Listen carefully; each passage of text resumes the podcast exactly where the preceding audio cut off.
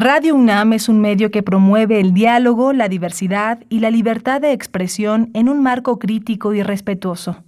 Los comentarios expresados a lo largo de su programación reflejan la opinión de quien los emite, mas no de la radiodifusora.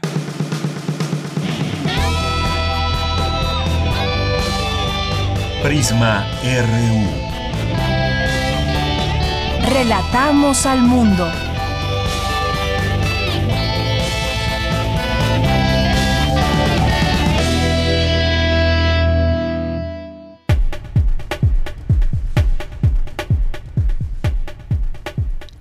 Hola, ¿qué tal? Muy buenas tardes. Tengan todas y todos ustedes que nos acompañan a través del 96.1 de FM, del 860 de AM y en línea en www.radio.unam.mx. Les saluda con mucho gusto Virginia Sánchez y en nombre de Deyanira Morán, titular de este espacio, y de todo el equipo que hace posible esta transmisión, les damos la más cordial bienvenida a Prisma RU nos acercamos ya a los festejos navideños, momentos de convivencia y reflexión, pero por supuesto hay que tener pues esto muy consciente que tenemos que seguirnos cuidando, que esta pandemia aún está presente entre nosotros, así que pues a, a festejar, a festejar que ya también termina un año más difícil, pero a festejar, pero con cuidado para que podamos en algún momento hablar de la pandemia como algo del pasado. Este miércoles 22 de diciembre hablaremos sobre los efectos que seguramente ya han manifestado las y los niños adolescentes por el uso excesivo de dispositivos, tablets, celulares, computadoras, que tanto se incrementó se ha incrementado en esta pandemia y pues cómo vamos a poder resarcir esos efectos, algunos nocivos. Bueno, pues sobre el tema hablaremos con el doctor Hugo Sánchez de la Facultad de Psicología de la UNAM. Y según algunos informes indica que la mayoría de migrantes que han llegado en las caravanas son de Haití entre otros países por supuesto, pero en su mayoría se ha señalado que son de Haití. Entonces, para conocer más cuál es la situación que se vive en este país caribeño que ha generado este éxodo masivo, pues contaremos con el análisis de Fernando Cruz Santiago, estudiante del programa de posgrado en estudios latinoamericanos de la UNAM.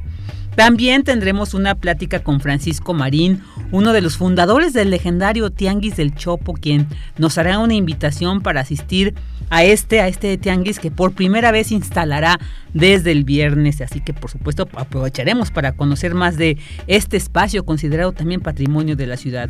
Y las secciones de todos los miércoles como es Sustenta con Daniel Olivares, Dulce Conciencia con Dulce García y la sección de Cultura con Tamara Quiroz, quien hoy nos hablará del más reciente libro de Jordi Soler, Los Hijos del Volcán.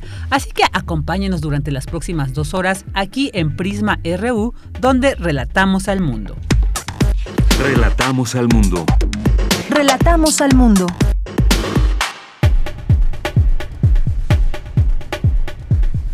Vámonos con nuestro resumen informativo en temas universitarios. La UNAM participó de manera activa en la atención de la pandemia. Se sumó a la Coalición para las Innovaciones en Preparación para Epidemias, organismo que busca la equidad en la distribución mundial de vacunas. Mejoran materiales para celdas de combustible que generan electricidad. Un grupo de investigadores y alumnos del Instituto de Investigaciones en Materiales buscan promover el uso de energías renovables. Utilizan modelos numéricos para producir alertas tempranas sobre la llegada de sargazo. Se analiza la importancia del viento y el impacto que tiene sobre las corrientes oceánicas superficiales para que llegue a las costas mexicanas. En Información Nacional, la Fiscalía General del Estado de Veracruz informó que fue detenido José Manuel del Río N., secretario técnico de la presidencia de la Junta de Coordinación Política del Senado de la República. Se le acusa por su presunta participación en el homicidio del candidato del Partido Movimiento Ciudadano a la alcaldía de Cazones, René Tobar. Y el presidente Andrés Manuel López Obrador anunció que el gobierno de Estados Unidos autorizó la venta de la refinería Deer Park de Shell a Pemex. Es una compra que hace el gobierno de México de una refinería. Eh, es algo histórico y esto pasó por una autorización del gobierno de Estados Unidos. Y el día de ayer ya se aprobó la eh, autorización. Es una muy buena noticia. Con esta refinería, con la nueva refinería de Dos Bocas y eh, también con la conquistadora de Tula, estamos incrementando nuestra capacidad de refinación en alrededor de 700 mil barriles diarios. Y autoridades de la Ciudad de México cerraron la calzada Ermita Iztapalapa por caída de trave de 300 toneladas que era trasladada por un tráiler. La jefa de gobierno capitalino Claudia Sheinbaum informó que las maniobras para retirar la trave podrían extenderse hasta por 10 horas. En noticias internacionales, la Organización Mundial de la Salud advirtió este miércoles que ningún país podrá superar la pandemia con vacunas de refuerzo aseguró que desviar las dosis disponibles a países con altas tasas de vacunación brindará al virus más posibilidades de propagarse y mutar. Y el presidente de Perú, Pedro Castillo, accedió a transparentar sus cuentas bancarias. La fiscalía de su país lo investiga por una presunta participación ilícita en una licitación de Petro Perú.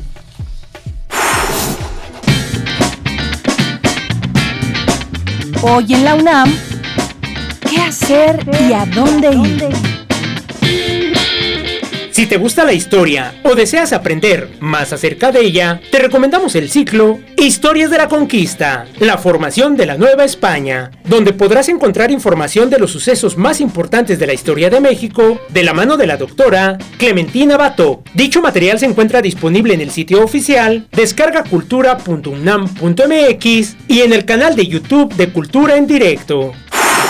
¿Sabías que la teoría del multiverso no es solo ciencia ficción y tiene un sustento científico? Dicha teoría plantea que la realidad como la percibimos todas y todos no es la única que existe en este mundo. Y aunque esta temática generalmente la vemos en películas y series de ciencia ficción, el mundo de la ciencia tiene algo más que decirnos. Descubre más acerca de los universos paralelos en la nueva entrega de la serie Intersección de Cultura UNAM titulada ¿Existen los multiversos? La cual se encuentra disponible en las redes sociales de Cultura UNAM.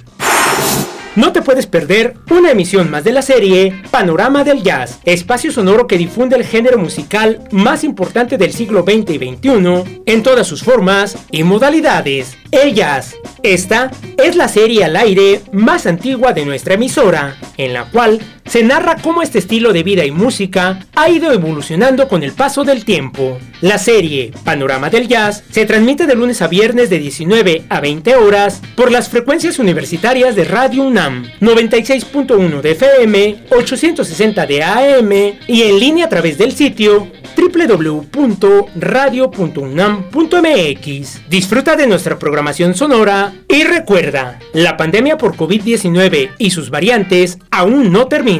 No asistas a reuniones sociales o lugares muy concurridos para evitar un contagio.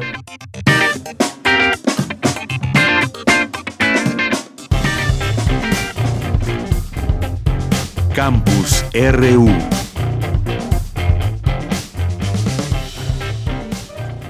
Una de la tarde con 11 minutos y vámonos a la información que se produce en nuestro campus universitario. Y bueno, no, antes también les vamos a presentar esta tercera parte de nuestro resumen anual de algunos de los hechos más relevantes en nuestra casa de estudios. Esto es correspondiente al mes de julio, agosto, septiembre. UNAM 2021. Resumen anual. Julio.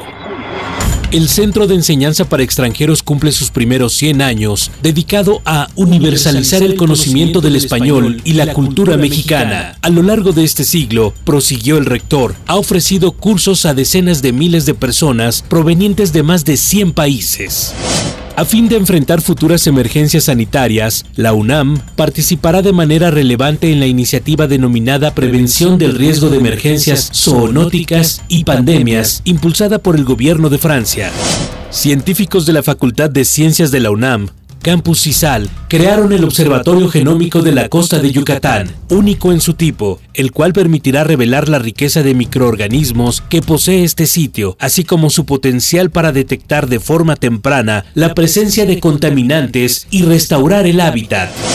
Rescata la UNAM obras musicales antiguas de Santa Catarina Minas, Oaxaca. El investigador Gonzalo Sánchez Santiago, del Centro de Extensión del Instituto de Investigaciones Estéticas, transcribió a notación musical moderna 10 piezas de los siglos XIX y principios del XX. agosto. Más de 360.000 estudiantes y más de 30.000 docentes inician el ciclo escolar 2021-2022. Lo hacen en la modalidad a distancia debido a las condiciones sanitarias derivadas de la pandemia. Esta Casa de Estudios y el Instituto Nacional de Salud Pública del Gobierno Federal lanzan la plataforma virtual Observatorio de Vacunas contra la COVID-19 en México es Samuel Ponce de León, coordinador del Programa Universitario de Investigación en Salud y de la Comisión Universitaria para la Atención de la Emergencia del Coronavirus. Hoy las vacunas son un tema sobresaliente y controvertido, vacunas y variantes. No podemos dejar a la deriva, en medio de la desinformación, los errores, el conspiracionismo o el interés político, un recurso tan valioso. Y es por esto que la Universidad Nacional Autónoma de México decide establecer esta plataforma que busca ser un referente sólido y objetivo a dónde acudir para resolver eh, cualquier duda. Apoya la UNESCO iniciativa del Museo de la Luz para difundir ciencia, y, arte en escuelas vulnerables. El programa A Todas Luces se lleva a cabo de septiembre a diciembre en Puebla, Nuevo León, Yucatán, Tabasco, Veracruz y Zacatecas. La UNAM y la Universidad Iberoamericana crean el programa de desarrollo con equidad. Su coordinador, Rolando Cordera, indica que se busca llevar a cabo mediciones periódicas de la pobreza en México. Acercarnos a una periodicidad más adecuada a los voluptuosos acontecimientos que definen la coyuntura actual será tarea prioritaria del proyecto, como lo será el diario esfuerzo reflexivo destinado a cuestionar para perfeccionar la información y su capacidad para sustentar la política social que reclama esta época, que repito, más que una época de cambios, es ya un cambio de época blinda la Universidad Nacional con becas a 60% de sus alumnos para que continúen sus estudios. Son beneficiados mediante una de las 40 modalidades de apoyo para no interrumpir su enseñanza. La Junta de Gobierno resuelve, por unanimidad, remover al doctor Iván Ruiz García como director del Instituto de Investigaciones Estéticas debido a la gravedad de sus declaraciones en torno a la apología de la violencia de género, las cuales son contrarias a la legislación universitaria y a los principios y valores del Código de Ética de esta universidad. Septiembre. Universum reanuda actividades con la exposición Italia, el arte de la ciencia. Es la primera inauguración que realiza el Museo de las Ciencias desde marzo del año pasado, cuando inició la pandemia.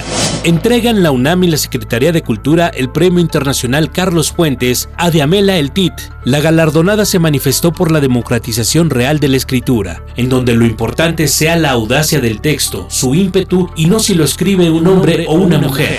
Me pregunto si acaso no deberíamos leernos como una igualitaria polis unida por el siempre sorprendente cuerpo de la letra, una letra que nos lleva a un espacio material y simbólico, misterioso, iluminador, siempre poético.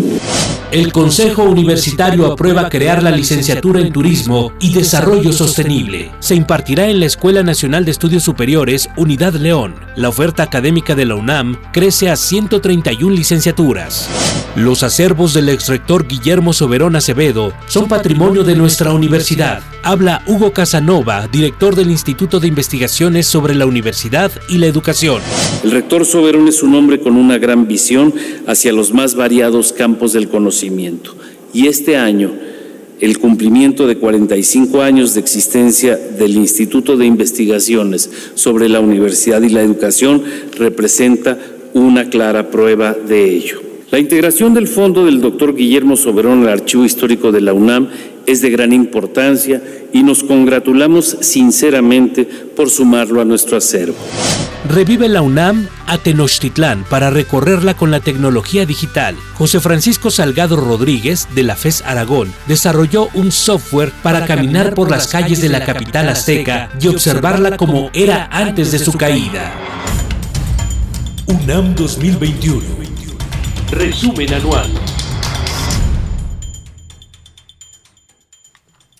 Una de la tarde con 17 minutos y ahora vamos con esta Nota, durante la pandemia se incrementó el uso excesivo de celulares, tabletas y videojuegos.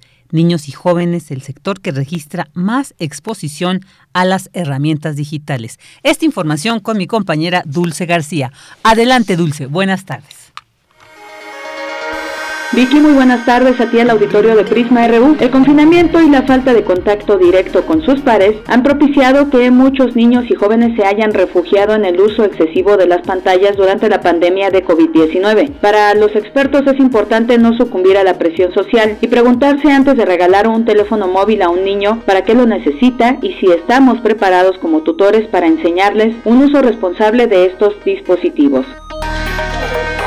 La pandemia en efecto cambió muchos aspectos y comportamientos en cuanto al uso de los móviles. De acuerdo con una encuesta, el 57% de los usuarios de Internet afirma haber hecho videollamadas en el último año y el 34% ha visto contenido televisivo a través de su smartphone. Además, no se debe dejar de lado la interacción en los videojuegos. Esto ha derivado en adicción a los dispositivos móviles. Algunos síntomas son prolongados periodos de insomnio y falta de concentración en el desempeño escolar y en las actividades cotidianas lo curioso es que no se ha conceptualizado una adicción al celular como tal. Estas conductas se clasifican como trastornos de control de impulsos no especificados. Sin embargo, expertos en salud mental han propuesto definirlas. A diferencia de otras adicciones que implican el consumo de sustancias, aquí no se habla tanto de secuelas como radiaciones o de cáncer, sino de un abanico de alteraciones que van desde trastornos oculares hasta efectos en los ciclos de sueño-vigilia y la capacidad de concentración e inclusive los trastornos de tipo conductual. Los investigadores consideran que quizá no se deba hablar de una adicción y que esta conducta podría ser consecuencia de trastornos relacionados con el control de impulsos. Por suerte, ya existen aplicaciones para medir el uso cotidiano del celular para ayudarnos a moderar nuestros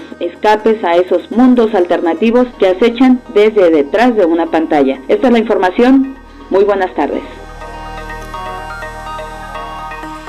Buenas tardes, Dulce, y muchas gracias por esta información con la que pues es el preámbulo para esta entrevista, esta conversación que vamos a tener sobre este tema, cómo resarcir precisamente estos daños, esta, estos trastornos, ¿no? Que como bien decía Dulce, no aún no se han tipificado como adicción, pero bueno, esos trastornos. Entonces, para hablar sobre este tema ya tenemos en la línea a Hugo Sánchez Castillo, psicólogo y doctor en neurociencias de la conducta de la Facultad de Psicología de la UNAM. ¿Qué tal, doctor Sánchez? Muy buenas tardes, muchas gracias por estar aquí con nosotros en Prisma RU.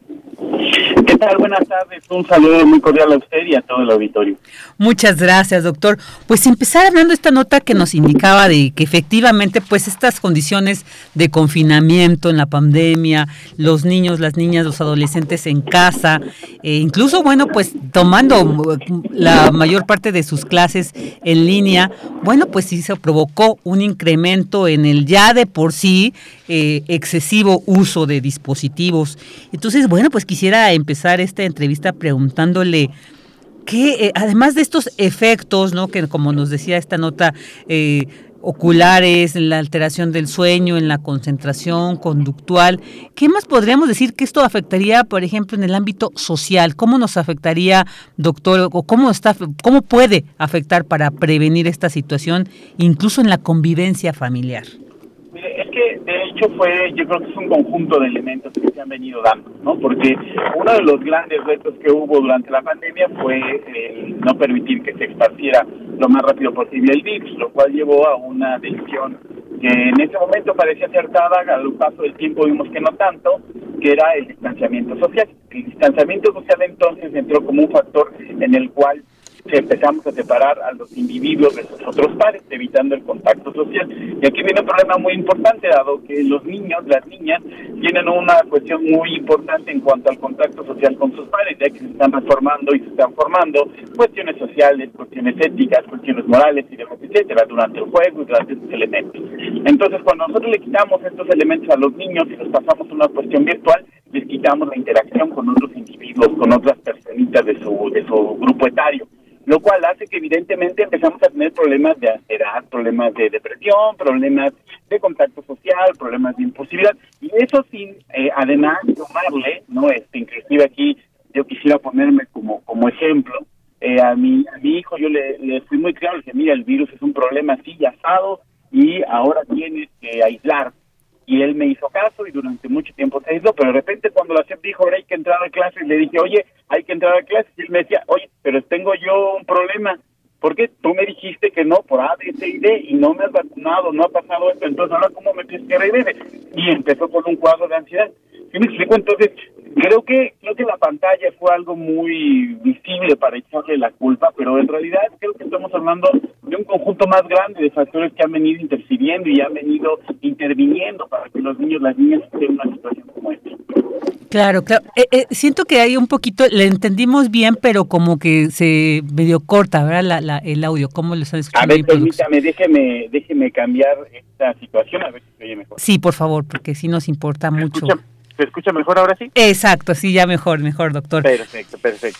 Efectivamente, y, pero además entender que podemos hablar ya de ciertas afectaciones, ¿no? Y que me gustaría sobre todo como enfocar hacia allá la, la entrevista, doctor, para que en un momento empecemos a hablar, a hablar de cómo resarcir estos daños. O sea, yo, eh, como, como usted decía, ¿no? a veces lo, lo, vemos a partir de la experiencia personal, pero yo veo de cerca a los pequeños que estamos con mi hijo, incluso, por ejemplo, los ojitos, ¿no? Después de un tiempo de estar frente a un dispositivo, hay como una expresión eh, eh, en los ojos de, de, un cansancio, un asunto, pero que después también lo veía en el dolor de cabeza y todo este asunto. Entonces, sí hay una afectación definitivamente, entonces que después no, claro que nos sí, enfocáramos claro a cómo resolver esto. Pero, pero también yo quisiera preguntarle, doctor, en cuanto a pues la responsabilidad que tenemos los adultos, ¿no? Creo que le soltamos, ¿no? Por estas condiciones, estos dispositivos sí, claro. y no tuvimos un control, no hemos tenido un control. Mire, de hecho, eso es un problema incluso con los videojuegos, con las Ajá. tabletas, ¿no? Y este que de repente han funcionado como ni niñeras, y me deja decirlo esa naturaleza, claro. niñeras, niñeros. Uh -huh. Y para un padre, madre, pues resultó muy fácil, ¿no? Este, mira, pues ahí entretente con la tableta y ahí esta cosa y lo otro es que pues no estábamos preparados para la educación en casa, ¿no? Claro. Es un profesor tiene un título de pedagogo, pedagoga, maestro, maestra, y de repente a nosotros, aunque tengamos flamantes títulos universitarios, no sabemos cómo estar con niños, hay que ser muy honestos y sinceros. Entonces de repente se nos vino una complicación en la cual los únicos elementos que teníamos eran televisiones, tabletas, eh, celulares, videojuegos, y empezamos a dárselo a los niños. Entonces, nuevamente aquí tenemos un, un problema de interacción que no pudimos controlar. Ahora, no significa que no podamos resarcirlo, ¿no? Pero también quisiera yo decirle que son datos nuevos. O sea, pues si usted se fija, los primeros celulares inteligentes aparecen ahí por el 2000, después fueron evolucionando y actualmente ya tenemos la portabilidad, inclusivemente que los niños pueden desde casi recién nacidos interactuar con ella. Eso significa que los efectos a mediano y largo plazo todavía no los tienen porque los niños, las niñas que están teniendo esta, eh, ¿cómo se dice?, exposición durante mucho tiempo, ahorita la están teniendo. La pandemia solamente vino a quitar el, por la manta, fue la punta del iceberg, pero detrás tenemos ya una serie de años, de tiempo, de características en los cuales los niños y las niñas se han venido exponiendo. Dentro de ellos, sí podemos destacar, obvio, dolores de cabeza, obvio, cefaleas, también tenemos, por ejemplo, problemas decían del sueño en, la, en, su cápsula, creo que es una cuestión muy importante, los ciclos de atención son de 90 minutos. Y si usted recuerda, a lo mejor en su infancia, cuando usted se cansaba o ya no quería hacer algo, cerrabas los ojos, descansabas, no hacías nada. Uh -huh. Ahora los niños, las niñas, cuando no tienen nada que hacer, prenden el celular.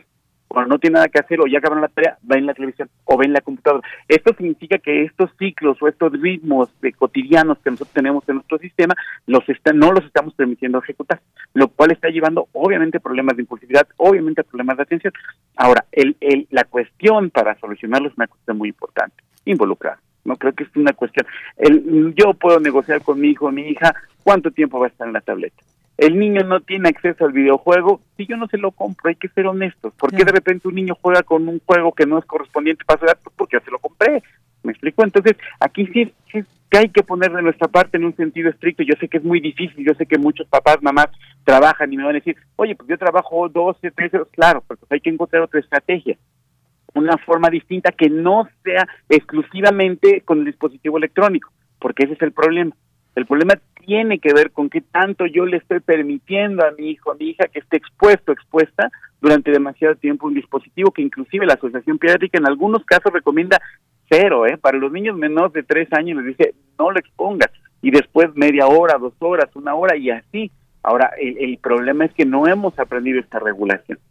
Claro, doctor. Incluso me ha tocado ver, y ya, por supuesto, también en el ámbito familiar, que hasta hay niños, bebés de dos, tres años que ya les dan el celular. Así que, y, eso también, pues, es muy lamentable porque pues también los pequeños todavía no, no tienen toda esa, todos esos elementos, pero ya, no sé, eh, ya desde ahí les estaríamos causando una cierta pues esa eh, afectación, ¿no, doctor? Claro, claro, totalmente. Mire, y ahí hay una parte en la nota que me parece muy importante aclarar.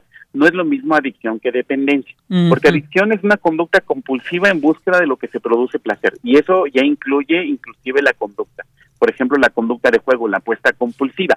Y lo que pasa en el cerebro directamente es, es lo mismo. La persona que consume una línea de cocaína tiene un incremento de neurotransmisores en su cerebro. La persona que está apostando y está apostando su casa a las escrituras tiene la misma cantidad de este neurotransmisor en su cerebro. Eso significa que para que una conducta sea catalogada como adicción, usamos la misma estrategia que con las adicciones pasadas, es decir, que pierda la tasa limitante, que tenga problemas de adaptación social, que deje de hacer las cosas que antes hacía, que empiece a comportarse de forma extraña, tener un bajo rendimiento en el trabajo, en la escuela, en el kinder, donde se esté, y entonces podemos decidir si es una adicción o no. Dependencia, podemos, puedo ejemplificarlo muy claro en la pandemia. Los niños ahorita se volvieron dependientes de la tableta. ¿Por qué? Porque si no, no podían entrar a la escuela, no podían acceder a las calificaciones, no podían entregar sus reportes. Entonces, eso es una dependencia. Todavía no entra como adicción. Y eso, pues obviamente nos debe quedar muy claro porque la dependencia la podemos regular. Cuando pasa la adicción, el sujeto se brinca todos estos elementos y la busca compulsivamente. Inclusive puede llegar a cometer ilícitos en busca de lo que él quiere. Doctor, esto es muy interesante, esto que nos plantea esta diferencia entre dependencia y adicción, pero a partir de esto que como se conceptúa, sí podríamos hablar que, ok, en, general hay una dependencia, pero sí podría existir casos de adicción a los dispositivos. Claro, totalmente. De hecho, inclusive es, es un tema nuevo. Bueno, no tan nuevo. En el 2015 se introduce la dependencia, la adicción al Internet. Y en 2017 se introduce la adicción a los videojuegos, videojuegos en línea y todos se involucran aparatos electrónicos, ¿no? Entonces, básicamente sí hablamos de un concepto que surge en Asia, para serle muy sincero, de Corea, en Japón, en China, de jóvenes que se murieron inclusive frente a las pantallas, dejaron de comer, dejaron de hacer actividades sociales justamente por internet y por eso es que se logra acuñar el término de adicción a los videojuegos y adicción online.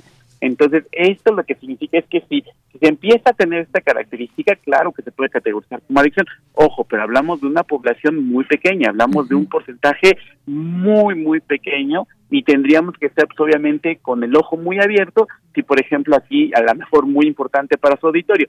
Si mi hijo mi hija empieza a presentar conducta extraña bajo rendimiento escolar está buscando usar la tableta todo el tiempo e inclusive se esconde para hacerlo ya no come con tal estar en la tableta no se va con los amigos con las amigas por estar en, en el dispositivo ahí es un poco rojo. Ahí es donde sí podemos decir estamos teniendo un problema en el cual no se está permitiendo pero si lo que me está haciendo es un berrinche porque quería jugar el juego de moda y le digo no y después ya se va y se pone a hacer otra cosa, pues hablamos de que tenía una cuestión de dependencia por una cuestión social, no tanto una adicción.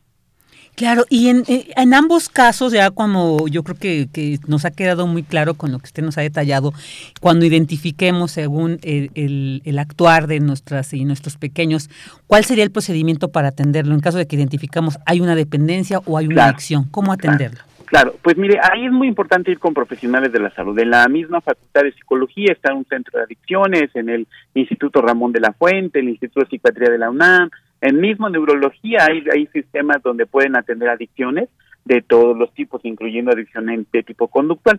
Este, en el caso de los niños, yo recomiendo que se vayan, por ejemplo, a la Facultad de Psicología, este, al, Ramón de la Fuente, donde hay personal especializado en ese sentido. Pero ahí es muy importante acudir con los profesionales de la salud, con psicólogos, con psicólogas. No, eh, no va a funcionar ahí ni la limpia ni nada de esas cosas que de repente la gente quiere hacer. No, no, no. Ahí hablamos de un problema que necesita atención de un profesional de la salud.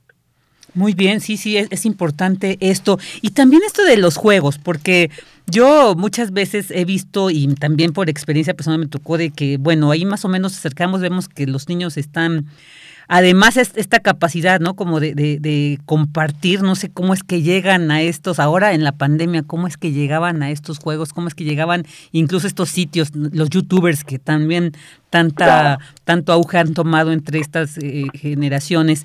Pero, ¿cómo entonces guiar a las y los pequeños sobre la elección de un juego de un, con un contenido aceptable para su edad?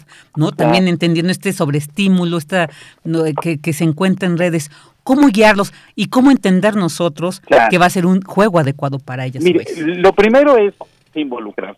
Este, la verdad es que los videojuegos tienen un sistema de clasificación igual que las películas.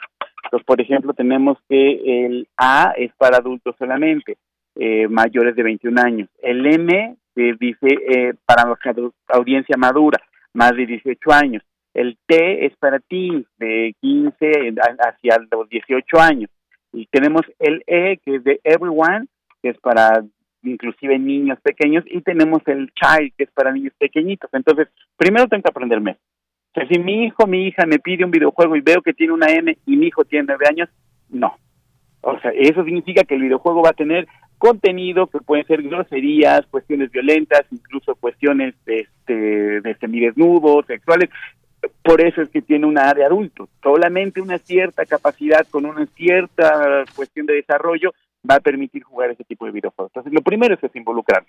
Lo segundo, ¿qué es lo que quiero que aprenda? Porque hay que recordar que la industria de los videojuegos surge como cuestión de entrenamiento militar. O sea, los videojuegos tienen toda una parte que es casi desconocida tristemente, que es la cuestión de salud. Los videojuegos los podemos ocupar para rehabilitación, para mejorar la atención, para mejorar los tiempos de reacción, para mejorar la concentración, la toma de decisiones. E inclusive hay una serie de videojuegos de Plaza Sésamo, por ejemplo, que nos ayudan a sumar, a restar, pero son los menos. ¿Por qué? Pues porque obviamente la industria de los juegos millonaria, esos no los trata de sacar mucho a la venta, pero están ahí. Entonces, eso es lo primero más importante. Uno, involucrarme.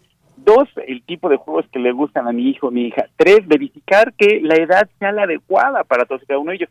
Y cuatro, pues aunque nos quite una media hora una de nuestra vida, jugar con ellos, saber qué está haciendo, saber cómo está haciendo y tener cuidado con los juegos online. Ahí sí yo tengo una recomendación muy importante, dado que los juegos online como por ejemplo Minecraft, como por ejemplo Warcraft, como montones de videojuegos que están en línea, pues son una puerta para depredadores, ¿no? Entonces ahí sí es importante que el padre, tutor o representante legal o la madre, tutor o representante legal esté al pendiente de qué es lo que ve el niño, ¿no? Que, el niño debe tener abiertas las contraseñas para que tú como adulto puedas saber dónde está interactuando, porque obviamente ahí tenemos un problema que ha sido, pues históricamente hablando, una mina para muchas de estas personas que buscan abusar de los niños así.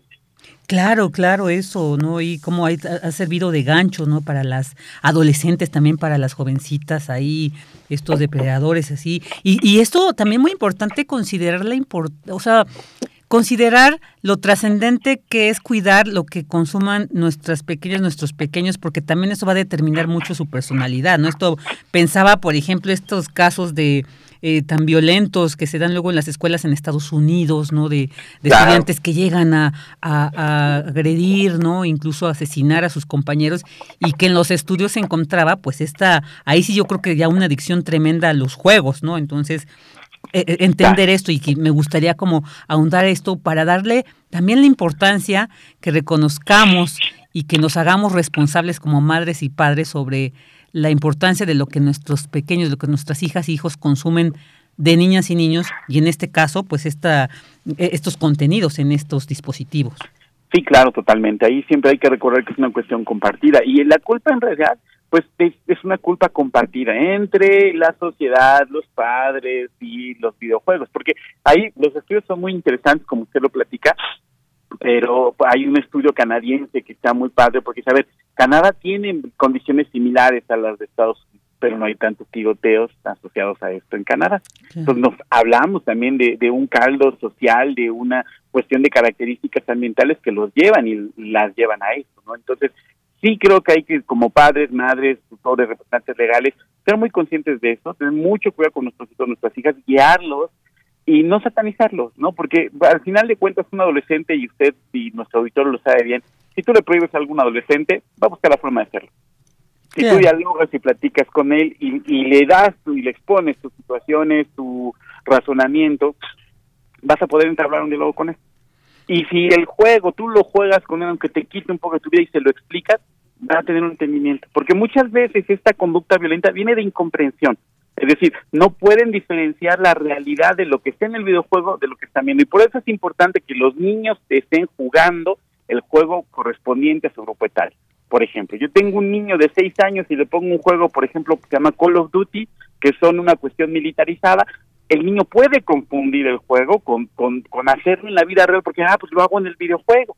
Y eso es porque no hubo realmente una guía en cuanto a poderle ayudar a diferenciar. Esto es fantasía, esto es realidad, esto no lo puedes hacer, esto solamente forma parte del juego y eso es una ficción. En esa parte hemos fallado en muchas ocasiones. Claro, y esto es eh, muy importante, yo creo que tenemos que tomar nota sobre esta clasificación, la verdad yo no la conocía, no identificaba, ahora ya la tengo aquí para poder eh, guiar a mi hijo en, en elegir. Y bueno, ya para finalizar, doctor, ¿Cuánto tiempo es el que es el recomendado para permitirles a nuestras hijas, hijos que estén en los dispositivos? y además, sí, pero además también esto de los días, o sea, les podemos dejar, ok, o, que sea decisión, pero que sea un día, o también, no sé, no es tan favorable el que les dejemos todos los días, porque ahí también, pues estaríamos propiciando esta dependencia. Claro, mire, ahí, este, híjole, depende mucho de quien usted lea, es la restricción que le van a tener, ¿no? Yo sí recomiendo que lo usen, porque yo tengo una visión muy particular de si yo le prohíbo al 100% a mis hijos, mis hijas, también lo estoy privando de tecnología. Y si los otros padres tienen, cuando se enfrenten a una situación similar, los otros tendrán ventaja en mi hijo, mi hija. Entonces, por eso yo, yo estoy en a favor de la regulación. El tiempo. Los niños menores de tres años, eso sí en casi todos va a encontrar, no se recomienda su uso. Se recomienda que lo toquen y así, pero no se recomienda que estén detrás de ellos. De, de tres años en adelante se recomienda tiempo de media hora, máximo una hora. A partir de los seis años ya se permite una interacción más controlada, ¿no? Y demás. Ahí, ahí va a depender también mucho del padre, de la madre, de cómo pueden incluso negociar con los hijos, las hijas, ¿no? Es decir, mira, si ya terminaste tus quehaceres, tus deberes, te dejo una hora de tus videojuegos, dos horas de tus videojuegos, y así va avanzando, eh, dos horas y demás, etcétera. Este, la verdad es que inclusive ahora los adultos tenemos un uso increíblemente alto, ¿no? Hay ahora hay unas aplicaciones en los teléfonos inteligentes que sé cuánto tiempo de pantalla tienen. Hay personas que llegan a tener de, de 8 a 10 horas diarias de actividad en pantalla. No, imagínense nada más, es una cantidad brutal. Entonces, no se recomienda más allá de eso, se recomienda más bien guiado. Y yo lo que recomiendo más que decir una hora y con cronómetro en mano, negocien negociemos, negociemos. A ver, es jueves, viernes, es época de clases, tienes una hora. Fin de semana te voy a dejar dos, tres horas, no hay ningún problema, pero, pero abramos los caminos, abramos los diálogos de comunicación, la negociación y el involucramiento. Perfecto. Pues doctor, muchísimas gracias por habernos compartido toda esta reflexión muy interesante. Agradecemos muchísimo el que nos haya acompañado este día aquí en Prisma RU. Le enviamos un fuerte, cordial abrazo y pues felices fiestas. Igualmente un saludo a su auditorio y les deseo lo mejor en estas épocas eh, de Muchas gracias, igualmente. Hasta, hasta luego. El doctor Hugo Sánchez Castillo, psicólogo y doctor en neurociencias de la conducta de la Facultad de Psicología de la UNAM. Continuamos. Prisma RU. Relatamos al mundo.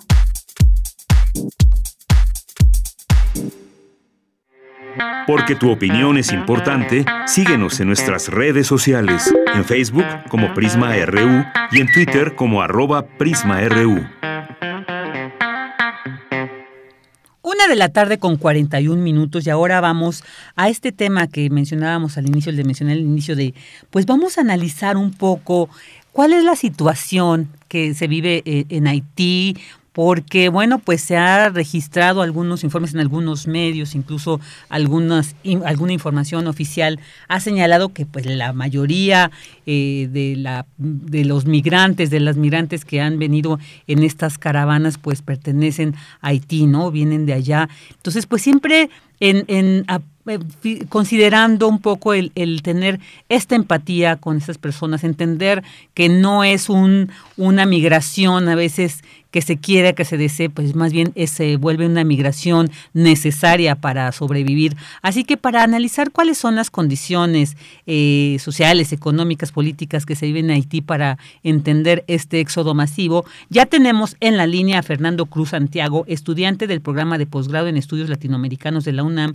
e integrante de Afroindamérica, Red Global Antirracista. ¿Qué tal, Fernando? Muy buenas tardes, muchas gracias por estar aquí con nosotros en Prisma RU. Buenas tardes, muchas gracias eh, por la invitación a poder compartir un poco con respecto a este tema que, que nos atañe y que nos involucra no nada más en, la, en el ámbito académico, sino también en la vida diaria este, de nuestro país y de nuestra América Latina. Así es, así es, en nuestra vida social y bueno, pues para hermanarnos, porque a veces también se ha dicho, ¿no? Hay mucha discriminación contra estos grupos de migrantes, se les critica, o sea, además de tener que dejar su país, su de origen, ¿no? Su familia, muchas veces estas historias, pues yo creo que tenemos que entender cuáles son las razones que orillan a estas personas a buscar, definitivamente siempre es la búsqueda de mejores condiciones de vida. Así que, ¿cómo podemos empezar con esta reflexión? Eh, ¿Por qué Haití es considerado el país más pobre de América Latina? ¿Por qué esto? ¿De, dónde viene? ¿Cuáles son las razones que han ubicado en la pobreza a este país caribeño?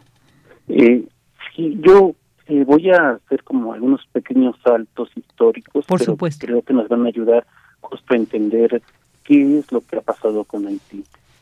Que este país que hasta el hasta el 1791, hasta antes de que iniciaran su proceso de independencia, era la economía más fructífera en el Caribe y en el continente. Eh, digo 1791 que es justo cuando se comienza con su proceso ya de independencia y que ellos la van a concluir en 1804. Y hay que recordar que ellos eran una colonia francesa, una de las economías más fuertes en ese momento a nivel mundial, y que además esta Francia venía del proceso de pues de la misma Revolución Francesa, ¿no? De, de 1789. Entonces, eh, podríamos decir en primera instancia que, que Haití es justo uno de los ecos de la Revolución Francesa, el primer eco de la Revolución Francesa, en nuestro continente. Una, una economía fructífera, la producción de azúcar, de café, de añil en el territorio haitiano era el más fructífero. Eh, la, la producción económica que se tenía en esta isla, sean los índices más altos, era incomparable lo que se podía generar en este territorio. Y después de la independencia, de las figuras más importantes, bueno, son Louverture, eh, son eh, eh, eh, estos líderes que, que van a llevar a un buen puerto, digo, van a concluir, yo creo que es la única, el único proceso independentista en América Latina que va realmente a triunfar. Ni siquiera la independencia mexicana va a tener la magnitud y la radicalidad de lo que es este Haití. Y consecuencia de esta de este mismo proceso independentista, justo ellos van a ser este demandados se les va a cobrar una multa muy alta por parte de, del imperio francés y que los y además los van a acercar, los van a aislar, eh, pudiéramos decir en, en ese sentido que hasta los van a castigar y los van a dejar al rezago, al rezago, al rezago. Este, este punto yo creo que es importante para entender después de ser una economía fructífera que lleguen a a ser el país considerado el país más pobre, no porque ese aislamiento económico eh, sabemos perfectamente las consecuencias que puede tener para un país eh, que se corten las relaciones económicas, el que se le cerque. Y eso es lo que va a suceder con Haití.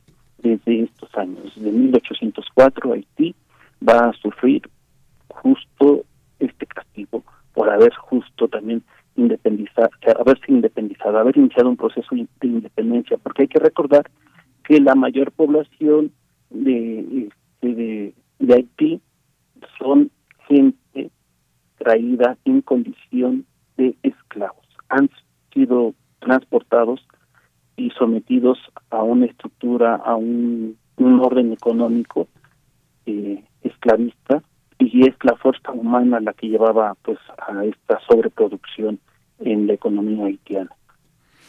Claro. Ajá. Sí, sí, sí, adelante, adelante, adelante, continúa. Sí, después de ahí vamos a hacer un salto eh, un poco más adelante que viene con este, los los diferentes golpes de estado militares que, que van a arrojar las primeras oleadas, bueno, no las primeras oleadas, sino una de las tantas oleadas de, de, migrantes haitianos que van a salir a, diferentes partes de, de, la América Latina y del mundo. Aquí en México y en la UNAM tuvimos la suerte de tener a Gerard Charles, a Juan Bosch, a Susi Castor, como de los intelectuales más reconocidos que creo que nosotros necesitamos releer justo para entender, porque ellos desde esos momentos ya estaban denunciando eh, la condición en la que se encontraba este su país. Eh, después, se cruzan los fenómenos naturales, recordemos el fenómeno, el terremoto del 2010, sí, del 2010, y todavía este año, en 2021, ha sucedido nuevamente otro terremoto, y estos eh, fenómenos naturales han provocado también otras movilizaciones. En el 2010 recordemos que se abrieron las fronteras en todos los países de América Latina para recibir este, a población haitiana. Chile, Argentina, eh, México, eh, Canadá, pero en América del Sur, sobre todo en el caso chileno, la población haitiana, después de haber sido recibida en, este, en el país, van a ser también racializados y son marginados de una actividad económica. ¿Por qué? Por su color de piel, por su condición social, por su religión. Y después de ahí, entonces comienzan a ser excluidos, comienzan a ser perseguidos, comienzan a ser criminalizados y ellos en, este, en estas constantes movilizaciones van a buscar llegar al país del norte. Y es en donde se van sumando estas se van sumando a estas grandes caravanas este, de las cuales hemos sido testigos en los últimos años. Y las implicaciones que ya tienen esas movilizaciones que son de dimensión de seguridad nacional. Recordemos que eh, eh, ellos por ejemplo no quieren quedarse en México ellos quieren transitar hacia el país del norte pero por las políticas eh, mexicanas y también de los países de Centroamérica se les ha ido frenando, se les ha ido tratando de contener y en esas contenciones hemos también sido testigos de las violencias que se han desplegado contra todos ellos. La racialización que se, de la que han sido objetos es un ra exacerbado el racismo. Claro, claro, claro, y además también eh, vivieron este magnicidio, ¿no? Y, y que también desantó, o más bien visibilizó toda la inestabilidad eh, social que existe en este país y que también pues reflejó, ¿no? Los niveles de violencia que, que se pueden vivir y que pues por supuesto las y los haitianos están tratando de, evitar y de huir de ello. Claro, sí, sí, sí, este, también en, en el año pasado, por el mes de junio, si no mal recuerdo, hemos este, presenciado pues el asesinato de su joven presidente, ¿no? Y eso es un indicador, pero la violencia en Haití también, o sea, es son estas lastras que se que han heredado los los dictadores. Claro. Maestro, y quisiera preguntarle, o sea, esto que usted nos detalla, o esta, estas condiciones que han llevado a que Haití sea considerado el país más pobre del continente americano y qué lamentable después de históricamente haber sido, como bien señaló usted, la economía más fructífera de este continente y que ahora esté en el polo opuesto de la situación y hemos hablado de esta preocupación, ¿no? De, ay, es que no queremos que las caravanas salgan, no queremos que lleguen. Ayer llevamos esto del, del quédate en México, esta política estadounidense que de alguna manera también limita pues los objetivos de estas caravanas. Entonces yo quisiera preguntar como en un en un sentido de, de, para no quedarnos en, en, esta, en este detalle de estas condiciones, ¿qué tendría que pasar entonces en Haití para que se revirtieran estas condiciones de pobreza? Yo, yo sé que es muy amplia esta pregunta y la respuesta en sí, pero por ejemplo, en cuanto a la relación México-Haití, en cuanto a la relación Estados Unidos-Haití, que quienes son pues los mayores receptores de estas migraciones, eh, ¿qué tendría que pasar? ¿Qué punto, qué puntos centrales se tendrían que cambiar en las políticas tanto internas del país como en la política internacional a favor del país? Eh, bueno, sí, efectivamente es una, es una pregunta bastante amplia y creo que los mismos haitianos, ellos están preocupados y están trabajando para eh, poder eh, incidir en un cambio social en su propio país. Yo recuerdo ahorita justo a un estudiante del posgrado de estudios latinoamericanos, eh, Elinet, Elinet Casimir, eh, quien él hizo su maestría y su doctorado y después de tener todas las opciones como para poder viajar a, otro país o haberse podido quedar aquí en México, insertarse en, alguna institución académica y comenzar este pues a, a, producir o a buscar un este un horizonte de vida individual, él decide regresar a su país porque está consciente y está seguro de que su país eh, requiere de, de los los esfuerzos y colectivos más, más grandes, más amplios, para poder tener una incidencia en, las políticas públicas.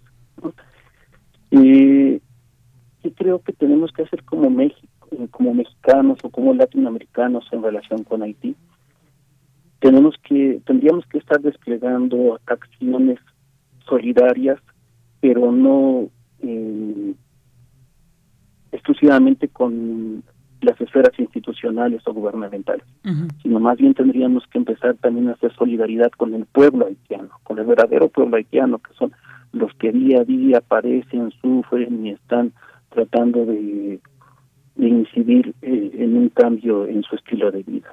Ellos, como cualquiera de los muchos migrantes eh, en América Latina, ya sean hacia el exterior o hacia el interior, porque también recordemos que existe la inmigración, eh, en el caso campo-ciudad en, México, son dramas que se viven a diario y que también están tenidos por el racismo, por este y por condiciones económicas eh, terribles, ¿no? Así es. Por el abandono, por todo esto que se está tratando de cambiar, pero que a veces pareciera que es como estar nadando en el mar, porque los avances luego son como muy muy pequeños o, son demasiado lentos. Entonces, al igual creo que tendríamos que estar solidarizándonos con, con el pueblo haitiano eh, como en una deuda, el pago de una deuda histórica. El pago de una deuda histórica, eh, porque Haití, lejos de lo que muchos creemos, está más cerca del pueblo mexicano que, de lo que nos han hecho creer, de lo que nos han hecho creer. Eh, es increíble cuando nosotros nos encontramos con, con la población haitiana aquí en México y comenzamos a encontrar todas esas empatías, todas esas similitudes en formas y estilos de vida, en, este, en la comprensión del mundo mismo, en la cosmovisión de ellos como un pueblo trasplantado según la categoría de Darcy Ribeiro, y nosotros como un pueblo testimonio, eh, igual de una categoría de análisis para explicar las conformaciones de los diferentes pueblos en nuestra América Latina. Tenemos estas empatías, tenemos muchas, muchas empatías, pero estas ideas de lo racial que nos inculcan a diario a través de los medios de comunicación y de diferentes publicaciones eh, nos hacen ver como lo negro como como lo sucio, como como lo, lo corrompible, como lo flojo, como eh, porque es en donde se va fundamentando el racismo, en donde se fundamenta el racismo y eso lo tenemos que empezar a transformar. Tenemos que tener acciones eh, efectivas para poder generar cambios. Al interior de México sabemos lo que sufren nuestros afromexicanos, sabemos lo que sufrimos los afromexicanos al interior de nuestro país. Ahora cuando vemos a un extranjero afrodescendiente, el racismo se exacerba y tenemos que empezar a cambiar esas visiones. Así es, así es, y por eso pues sí, muy importante lo que hoy nos ha compartido sobre esta historia eh, que, bueno, pues que tiene Haití, que yo creo que es muy importante precisamente conocer eh, de, de dónde viene esta situación para entenderles y también pues para solidarizarnos no con esta situación. Y bueno pues si vamos ahí de repente se, se encuentra incluso a estos migrantes en cruceros pidiendo ahí apoyo bueno pues apoyarlos o sea tratar de que eh, al menos esta difícil situación que están atravesando, si está a nuestro alcance, por mínimo que sea, pues poder apoyarlos, pero bueno, como, como bien veíamos y, y, le escuchábamos, es muy difícil atender, pero creo que no imposible, se faltaría mucha voluntad también de los gobiernos, de los grandes poderes para pues tratar de atender estas situaciones de pobreza, no solamente en Haití, sino en muchos países de América Latina, que también, pues, muchos de estos, de estas poblaciones forman parte de estas migraciones. Pues muchísimas gracias, maestro Hugo Sánchez Castillo, por haber estado con, perdón, Fernando Cruz Cantiago, perdón, por haber estado con nosotros. Eh, muy importante esto que nos ha compartido y bueno, pues esperamos seguir contando con su interesante análisis sobre estos temas. Muchísimas gracias. Yo nada más quiero reiterar que Afroindoamérica Red Global Antirracista es una red que justo está tratando de generar alternativas, visibilizar y buscar eh, respuestas o salidas en conjunto a este tipo de situaciones. Perfecto, ahí próximamente entonces ahí valdría la pena una entrevista, sobre todo para ver qué hace Afroindoamérica. Pues muy buenas tardes, un abrazo y felices fiestas. Muchas gracias e igualmente y muchas gracias a todos por eh, todo lo que nos ofrecen en Prisma Universitario. Muchas gracias, muchas gracias. Hasta luego. Hasta luego. Fernando Cruz Santiago, estudiante del programa de posgrado en estudios latinoamericanos de la UNAM e integrante de Afroindoamérica Red Global Antirracista. Ah, vamos a presentar una cápsula que nos preparó Dulce Wet.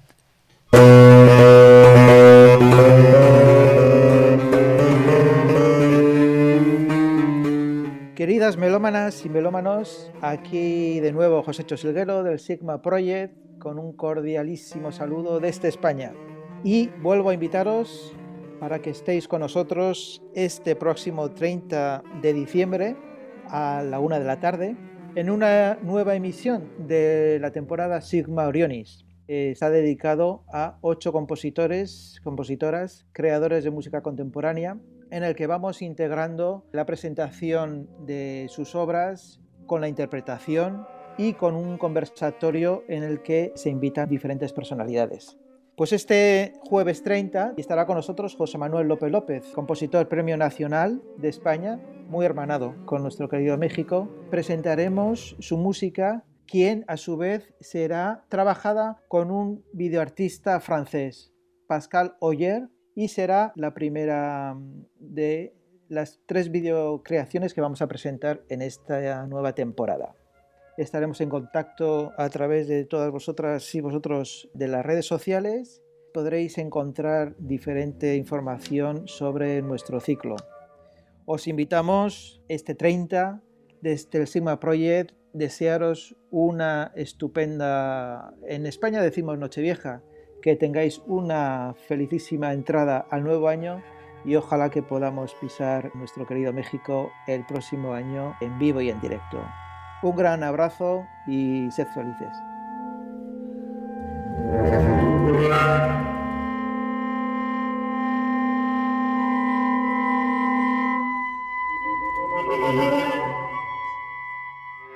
Porque tu opinión es importante, síguenos en nuestras redes sociales, en Facebook como Prisma RU y en Twitter como arroba PrismaRU. ¿Qué tienen en común la poblana Leticia y el queretano Giovanni? Que se cambiaron de domicilio y van a ir a actualizar su INE. Si tú también te cambiaste de casa, avísale al INE, actualiza tu domicilio y sé parte de quienes toman las decisiones en tu nueva comunidad. Haz tu cita en INETEL 800 433 2000 o en INE.mx. Podemos pensar de forma distinta, pero tenemos algo que nos une, nuestro INE.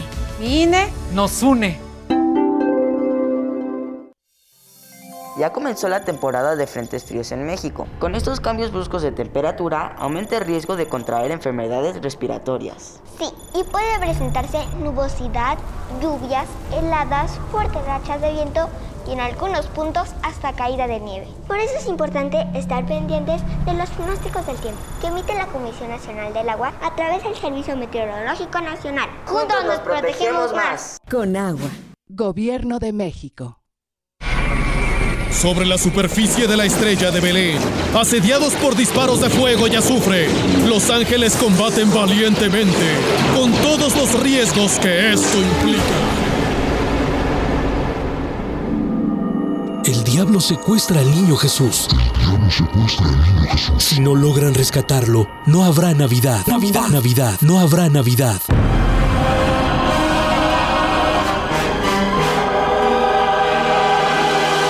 Pastor Épica, la mayor historia jamás contada. Sábado 25 de diciembre a las 20 horas. Sábado 25 de diciembre a las 20 horas. Radio UNAM.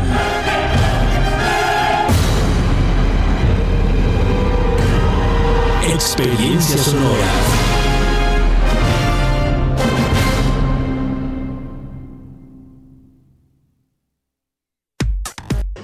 Prisma RU. Relatamos al mundo. Mañana en la UNAM, ¿qué hacer y a dónde ir?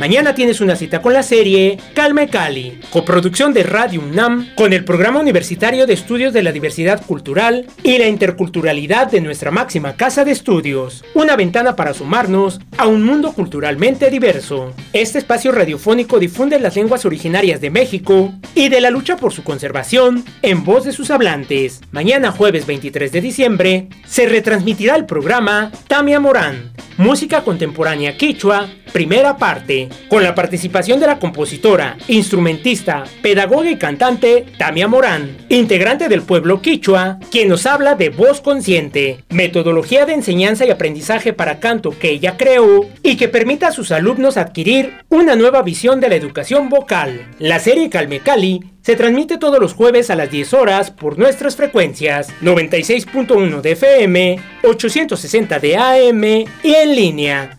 www.radio.unam.mx.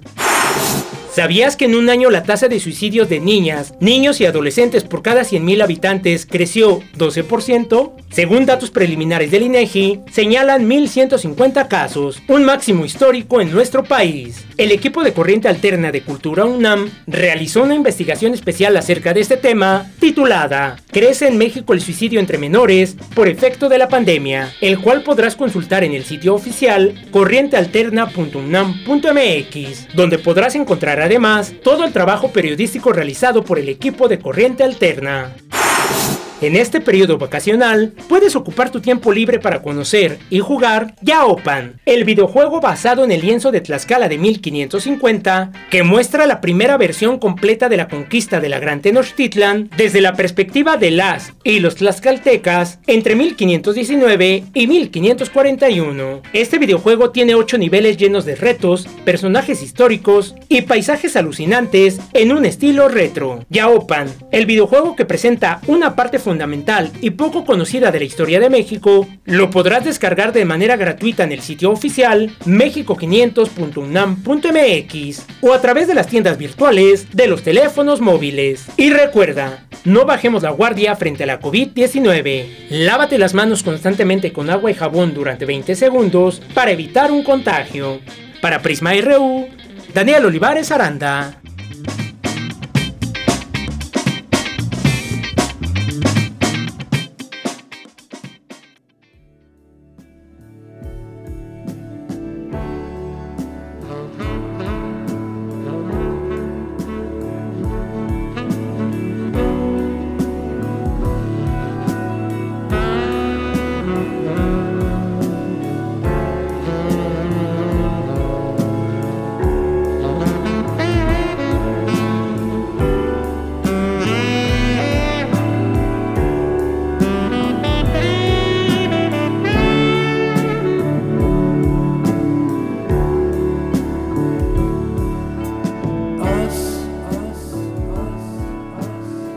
Dos de la tarde con seis minutos y ya estamos en esta segunda hora de Prisma RU y este solo de saxofón que escuchamos ahí de fondo es interpretado por Dick Parry, quien nació un día de hoy, pero de 1942, y participó en algunas composiciones musicales junto a Pink Floyd, como en esta que estamos escuchando de fondo, Us and Them. Así que, bueno, pues celebramos a este virtuoso saxofonista.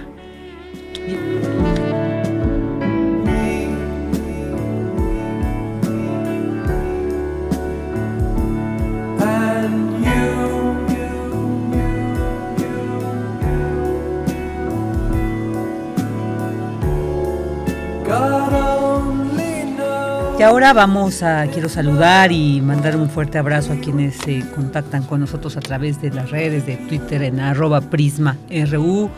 Dice Andrés Mar, atentos escuchando Prisma RU. Muchas gracias, Andrea. Siempre es muy grato saber que tenemos tu compañía del otro lado de estos aparatos. Eh, saludos a Guerrero Lix, Prisma ya en sintonía, dice excelente tarde, también excelente tarde para ti. Flechador del Sol, también te mandamos muchos saludos. Y él, sobre esta entrevista que hicimos sobre la situación de Haití, dice, la empatía siempre será necesaria, sin embargo hay que reconocer limitaciones de recursos y capacidad de atender e integrar a esos ciudadanos migrantes a las actividades productivas de México. La migración por violencia también es doméstica y no se atiende verdaderamente. Sí, lamentablemente, pues sí tienes toda la razón. Y era un poco el sentido de esta entrevista, conocer más. Y bueno, pues sí vimos, es muy eh, pues difícil, ¿no? Establecer cuál sería la solución.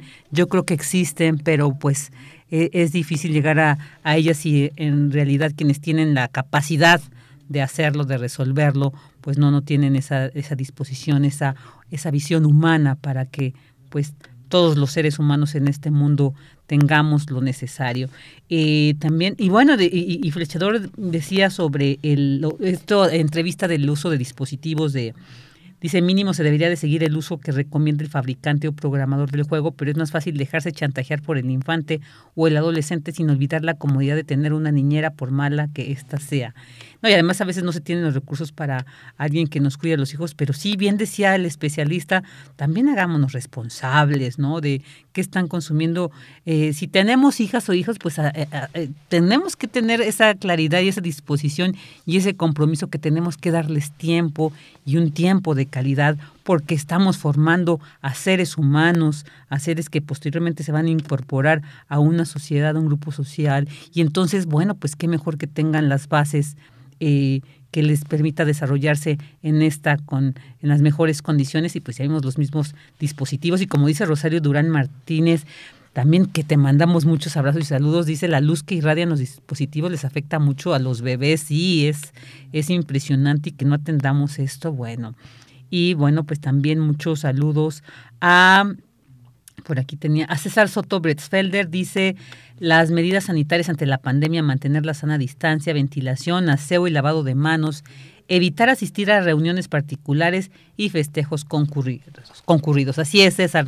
Hay que, decíamos, hay que festejar, sí, sí se puede, pero mantengamos todavía estas medidas. Ya no pueden ser, no nos reunamos tanto y como decían, al aire libre si es posible, aunque bueno, con este frío es, es un poco difícil, pero tratemos de que pues en la medida que esté a nuestro alcance, pues cuidemos todavía estas medidas sanitarias que nos han recomendado. José Ramón Ramírez, saludos y abrazos. También David Castillo Pérez dice, hola, buenas tardes al gran equipo de Prisma RU, que a su vez forma parte de la querida Radio UNAM, que sí es un grupo de poca madre. Dice, saludos a, la, a, mí, muchas gracias, también te mando saludos, David. Cancelar, tan, cancelar tanto lo que se dice como cancelar, dice, no, pero sí cuidándonos entre el pequeño grupo familiar que es mi familia. Sí, así es, cuidémonos entre todos. Y también, bueno, pues muchos saludos a, eh, eh, a, la UNAM Campus Morelia, nuestros...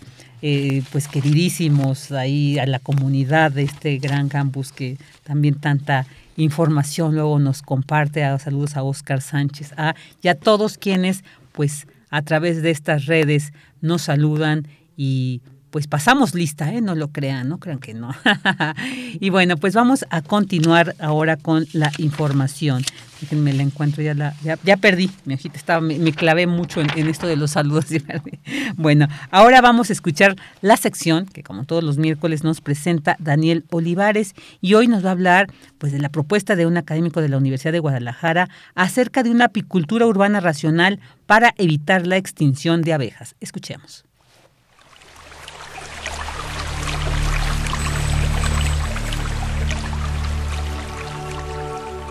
Sustenta. Sustenta. Innovación universitaria en pro del medio ambiente.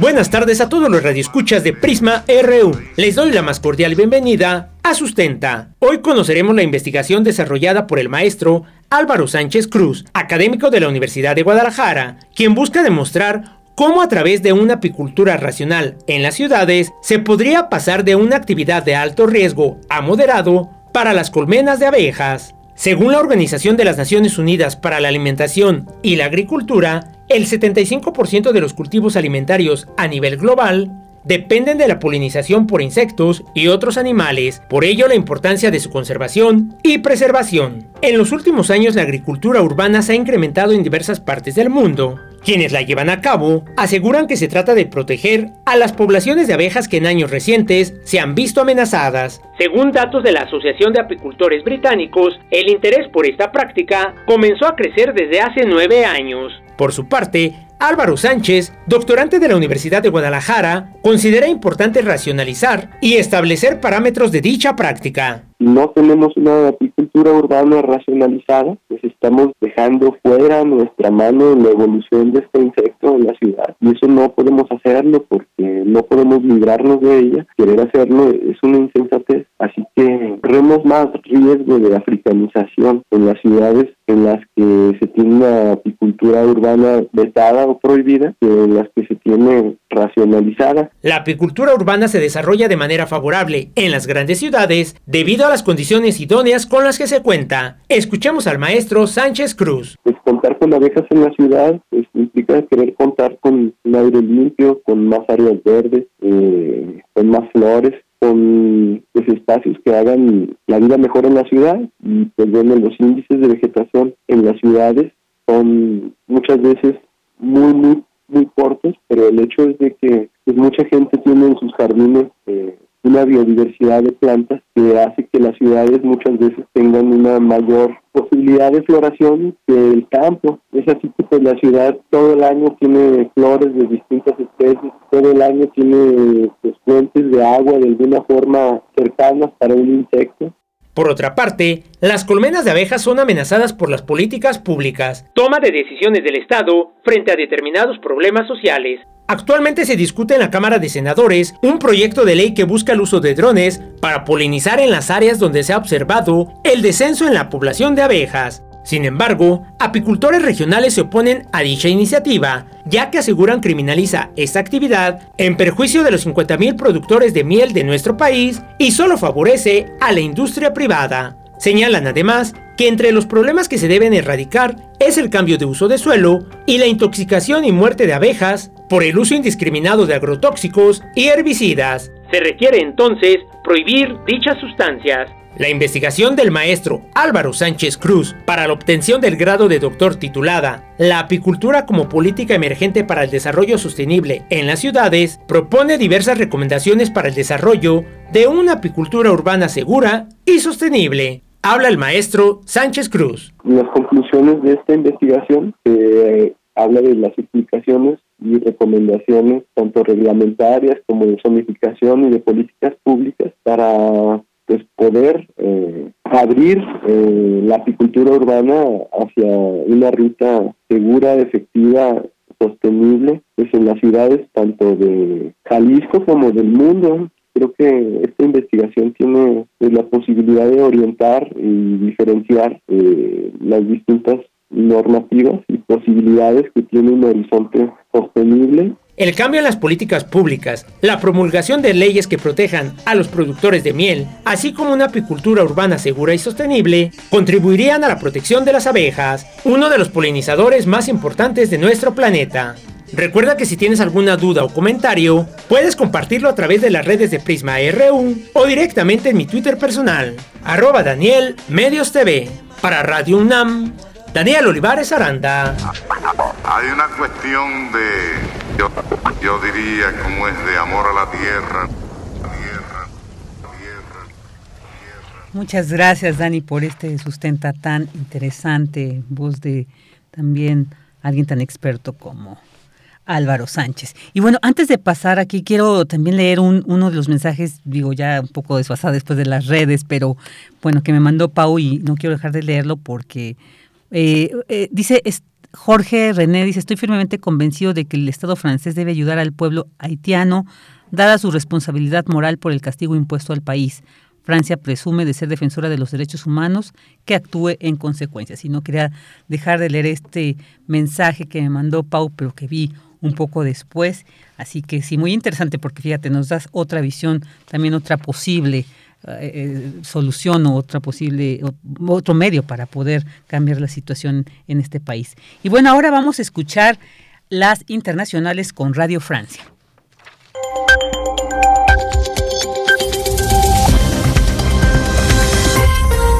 Bienvenidos al flash informativo de Radio Francia Internacional, una mirada rápida a las noticias de América Latina y el mundo. Hoy es miércoles 22 de diciembre. Vamos ya con lo más importante de la jornada. Danae Rivadeneira. Y a poco más de un mes de los Juegos Olímpicos de Invierno de Pekín, China ordenó el confinamiento de una ciudad de 13 millones de habitantes en su intento de frenar la expansión del coronavirus y su nueva variante Omicron, mientras que aquí en Francia el Ejecutivo prevé un aumento de contagios entre Navidad y Año Nuevo, unos 100.000 casos diarios. Seguimos con Francia, que hoy inició la campaña de vacunación para niños entre 5 y 11 años en su intento por frenar el ritmo de los contagios por la nueva variante. Un reciente sondeo indica que 7 de cada 10 padres de familia no se encuentran convencidos de vacunar a sus hijos.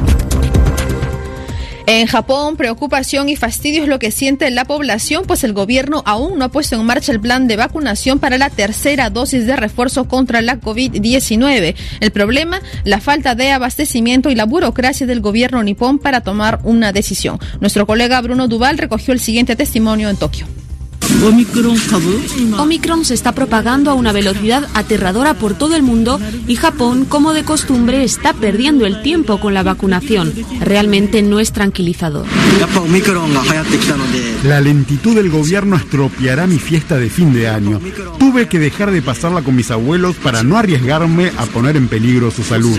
Que llegue ya la tercera dosis para poder abrazarlos. La vacuna contra la COVID-19 Turcovac recibió la autorización para su uso de emergencia en Turquía. La vacunación comenzará a finales de la próxima semana.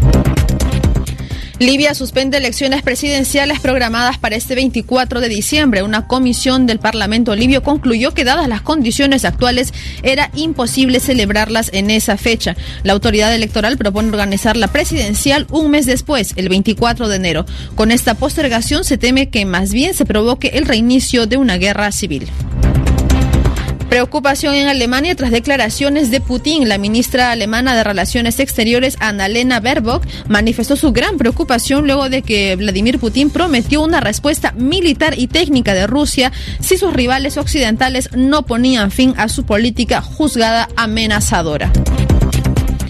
Una persona murió y más de 100 se encuentran desaparecidas tras el derrumbe de una mina de jade en el norte de Birmania. El deslizamiento de tierra se produjo durante la madrugada en la remota localidad de Pakant. Hasta aquí las noticias en RFI.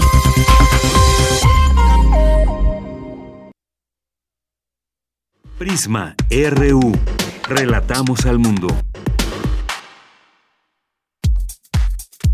Tu opinión es muy importante. Escríbenos al correo electrónico prisma.radiounam@gmail.com.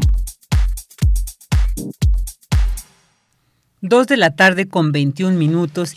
Y bueno, pues también como les anuncié al inicio de este programa, vamos a hablar hoy sobre un espacio muy emblemático de nuestra Ciudad de México, que desde 1980 forma parte pues del quehacer, digamos, del deambular cultural eh, quien no ha ido al Tianguis del Chopo, bueno, pues qué están esperando, porque de verdad es parte ya incluso considerado patrimonio cultural de nuestra ciudad.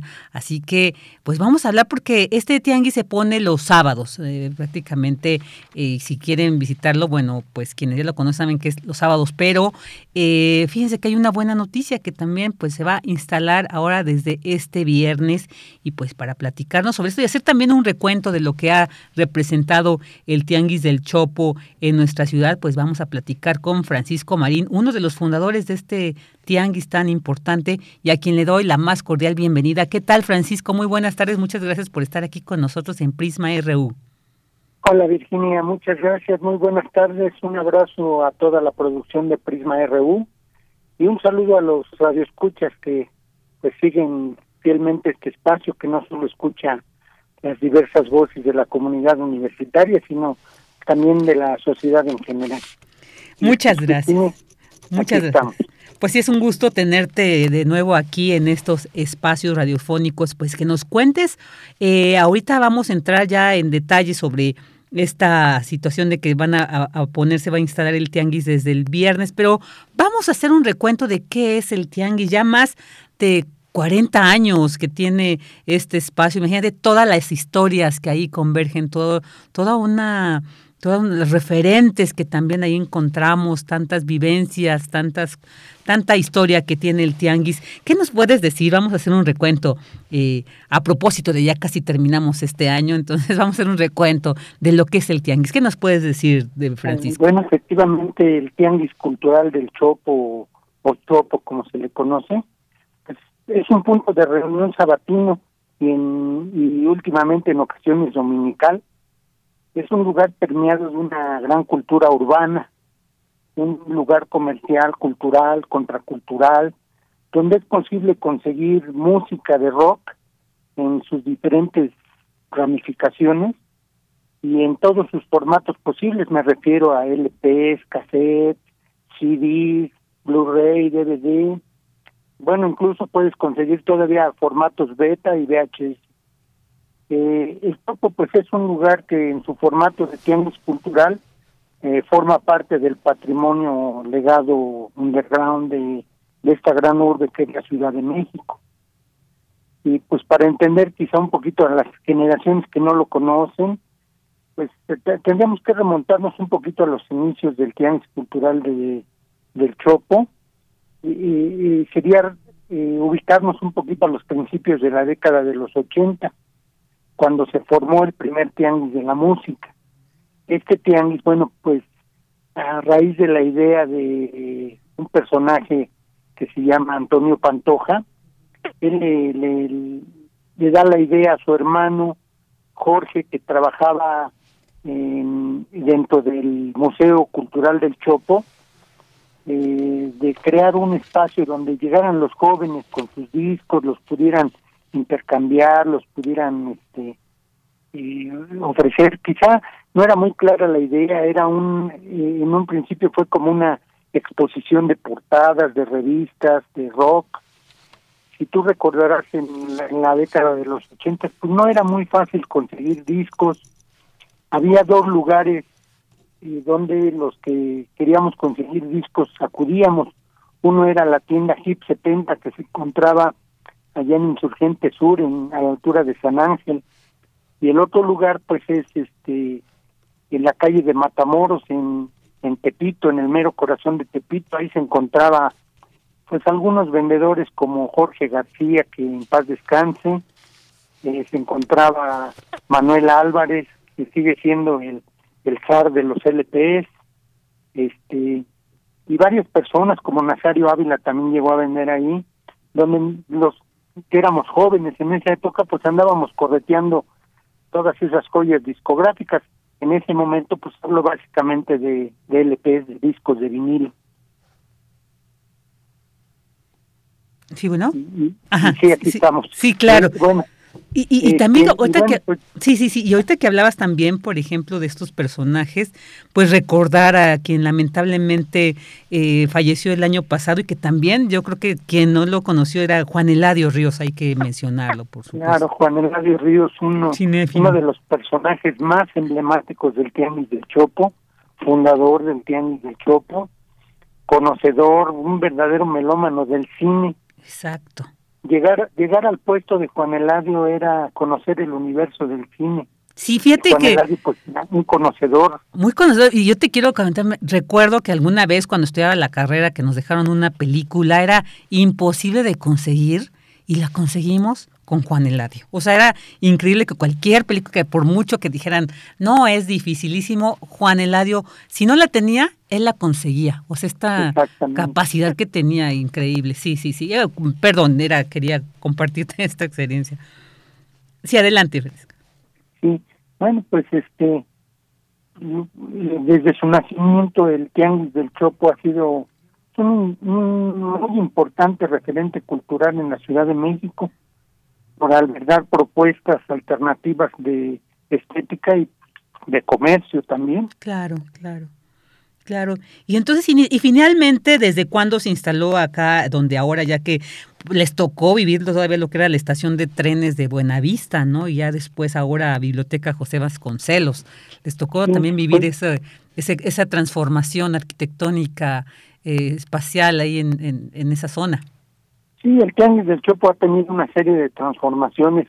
De hecho, pues se ha venido adaptando a un a una un comercio cambiante, a, a una este a una evolución del comercio eh, que se ha dado a raíz del internet. Entonces, pues nosotros ante una la, la respuesta del Tianguis ante esta dinámica, pues ha sido incluso ofrecer un poco más todo lo que es este algunas prendas, algunos souvenirs. Quizá la música pues ha dejado de consumirse un poco porque las nuevas generaciones Claro. ya no atesoran los discos como nosotros lo hacíamos. Qué barbaridad. Aunque conozco muchos jóvenes que sí, afortunadamente, que distinguen la diferencia que es escuchar la música en un disco, en un material así, en un LP, en un CD, a estas plataformas ahora que hay, que afortunadamente, pero sí, como dices, lamentablemente ya, ya no es tan común esto. Pero bueno, seguimos otras generaciones que sí lo apreciamos y que vamos a tener oportunidad, ¿no? Este, de seguirlos consiguiendo. Claro que sí, y, y ahí es donde entra el Chopo. El Chopo sigue siendo un lugar donde se pueden conseguir incluso cartuchos de ocho tracks, aquellos casetotes previos al cassette, que todavía se pueden llegar a conseguir en el Chopo, formatos como el láser disc, el mini disc, todavía se pueden conseguir en, en el Tianguis del Chopo. Y bueno, pues finalmente el Chopo se volvió un punto de reunión este entre familias, yo diría ahora es entre familias. Cuando el Chopo inició era más común ver jóvenes, jóvenes varones buscando ahí música y eso. Con el tiempo se fueron integrando las mujercitas y ahora pues yo yo me atrevo a decir que es un punto de reunión entre familias. Es un lugar donde pues puedes conseguir desde el, el, el adorno, el prendedor para la para la mamá, para la hija, como la gorra, la playera para el niño, el disco para el papá, en fin, hay una diversidad de productos muy importante, que es lo que marca al Tianguis del Chopo eh, como un lugar muy especial. Claro, y ya para ahorita dar entrada a lo que nos vas a anunciar el día de hoy, también recordar de eh, reconocer, o vaya, este reconocimiento que para el sector cultural, musical tiene el Chopo, es que pues también la presentación en vivo de muchos grupos que han estado ahí, el Tri, Real de 14, Julieta Venegas y muchas y muchos músicos y músicas que también pues han transitado y dando este reconocimiento a este espacio del Tianguis del Chopo. Claro, sí, de hecho el boom del tenis del Chopo se puede hablar quizá en la década de los noventas. Ah, muy bien. Era muy común que tú asistieras al Chopo y te encontraras que entre el público andaba caminando Michael Angelo Batio o el baterista de Judas Priest. Fíjate, wow. Eh, se habla de muchos músicos que llegaron a visitar incluso el Chopo como incógnitos. Mira, nada y bueno, más. los que de alguna forma hacíamos conciertos ya en ese momento, pues también usábamos el Chopo como un trampolín o un referente para darle promoción a nuestros eventos. Por ejemplo, yo llegué a presentar a, a David Chastain, a George Stone, a Alex Massey en, el Chopo, eh, músicos internacionales, eh, también por ejemplo Doc Mendoza llegó a llevar algunos artistas este, muy importantes. Entonces, imagínate llegar al Chopo y de repente encontrarte que estaba el grupo Rata Blanca o que se aventaba un palomazo yo Stone. En fin, era, era, era muy padre. Ahorita, pues lamentablemente la pandemia nos ha pegado a todos. Claro. Eh, estos eventos este, musicales se han visto un poquito apagados. Eh, hemos tratado de, dentro de lo que cabe, con todas las precauciones, en el Chopo tú vas a encontrar gente que está repartiendo gel, regalando cubrebocas, pidiéndole a la gente que use su cubreboca, en fin, o sea, dentro de lo que cabe tratamos de seguir y respetar las reglas de sanidad. El tenis del Chopo ha sido muy respetuoso en la cuestión de, de, de la pandemia.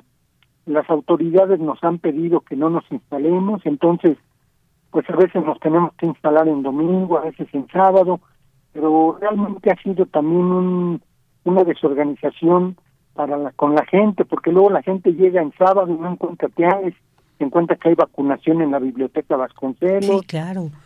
Entonces, pues, tenemos que respetar todo eso. A diferencia de muchos otros tianguis, yo te puedo, por ejemplo, mencionar un ejemplo. La Arena Ciudad de México está a unos metros de lo que es el Rastro Viejo donde se instala un tianguis y normalmente no lo quitan ese tianguis por nada, son agrupaciones son muy poderosas, o reparten mucho dinero, o no sé de qué se trate. Claro. Pero bueno, al menos en lo que a nosotros nos toca, nosotros hemos sido muy respetuosos. Y dentro de este, sí, claro, y con este respeto, pues ya para finalizar, lamentablemente ya se nos termina el tiempo, ¿qué más quisiéramos que seguir? Tienes mucho que compartirnos y por supuesto que después haremos alguna entrevista seguramente para hablar de muchas de estas eh, pues estos elementos que conforman a este gran tianguis del Chopo. Pero bueno, lo que hoy nos trae es invitarla a la gente y decirle que no solamente, no va a estar solo el sábado, el, sábado, sino que desde el viernes se va a instalar esto, pues en estas horas de ir reactivando la presencia de este tianguis. Entonces, que nos invites y además nos tienes unos regalitos ahí, anunciarlos de una vez para que ahí nuestros radioescuchas estén atentos. Ajá. Sí, pues cuéntanos. la idea es invitar a la gente que nos visite este viernes. Vamos a estar este viernes 24 para todos aquellos que se les hizo tarde en comprar el regalito. Ahí tenemos promociones, tenemos ofertas. Este, ahí vamos a estar desde el viernes, desde este viernes 24. Todos los que nos conocen en Buenavista vamos a estar presentes y también vamos a estar el, el sábado 25. Y, y, bueno, a mí me gustaría apoyar un poquito a los radioescuchas de, de este espacio. Yo les quiero ofrecer, eh, ¿qué te parece? 10 playeras de, del Tianguis del Chopo. Perfecto. Y, y, te ofrezco 10 discos de, de David Chastain. Eh, el proyecto se llama Chastain and.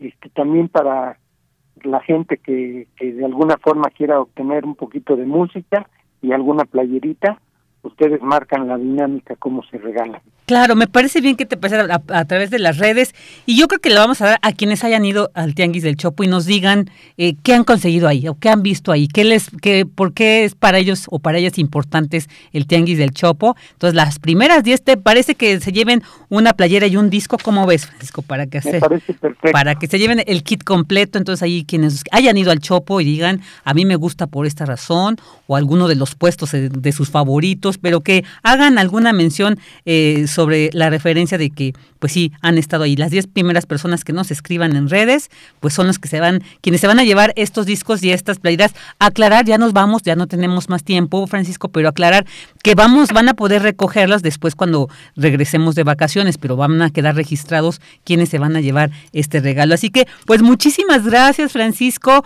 Enhorabuena por este regreso estos dos días, que les vaya muy bien. Estaremos ahí visitándoles y pues un abrazo para toda la comunidad del Tianguis del Chopo. Igualmente, muchas gracias. Muchas gracias a ti, Francisco Marín. Hasta pronto. Hasta pronto. Porque tu opinión es importante, síguenos en nuestras redes sociales, en Facebook como Prisma RU y en Twitter como arroba PrismaRU.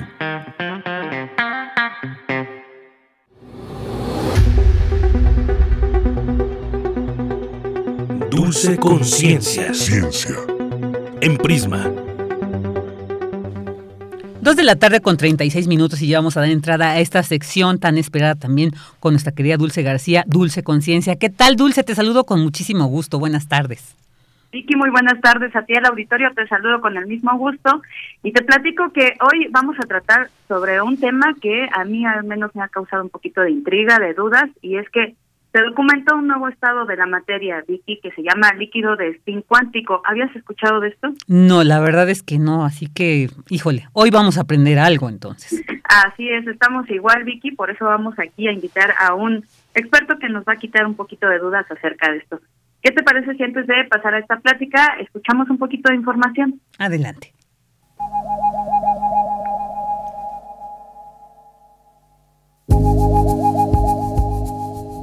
Físicos de la Universidad de Harvard documentaron experimentalmente un estado exótico de la materia nunca antes visto, que fue teorizado hace casi 50 años. Se denomina líquido de spin cuántico. El hallazgo marca un gran paso hacia la posibilidad de producir este estado elusivo bajo demanda y obtener una comprensión novedosa de su naturaleza misteriosa. En 1973 el físico Philip Anderson ya había teorizado la existencia del líquido de spin cuántico, aunque Curiosamente el nombre no tiene nada que ver con los líquidos cotidianos como el agua. Se trata de imanes que nunca se congelan y de la forma en la que giran los electrones en ellos. Las diferentes propiedades de los líquidos de spin cuántico tienen aplicaciones prometedoras que se pueden utilizar para hacer avanzar las tecnologías cuánticas como los superconductores de alta temperatura o las computadoras cuánticas. El problema de este estado de la materia fue siempre su existencia. Nadie lo había visto nunca hasta ahora? Y bueno, pues para platicar sobre este tema ya se encuentra en la línea el doctor José Jiménez, quien es investigador del Instituto de Ciencias Nucleares de la UNAM y a quien le agradecemos que esté aquí con nosotros. Doctor, muy buenas tardes, ¿cómo se encuentra? ¿Qué tal? Buenas tardes, este, mucho gusto, gracias por, eh, por, por la invitación y este, todo bien por acá, espero que todo el mundo esté bien. Así es, doctor. Bien, estamos también y con mucho gusto también de tenerlo aquí y preguntarle de entrada, pues, ¿qué es el spin cuántico? ¿Cómo podemos entender este estado que, que se ha documentado, que ha dado ahora noticia?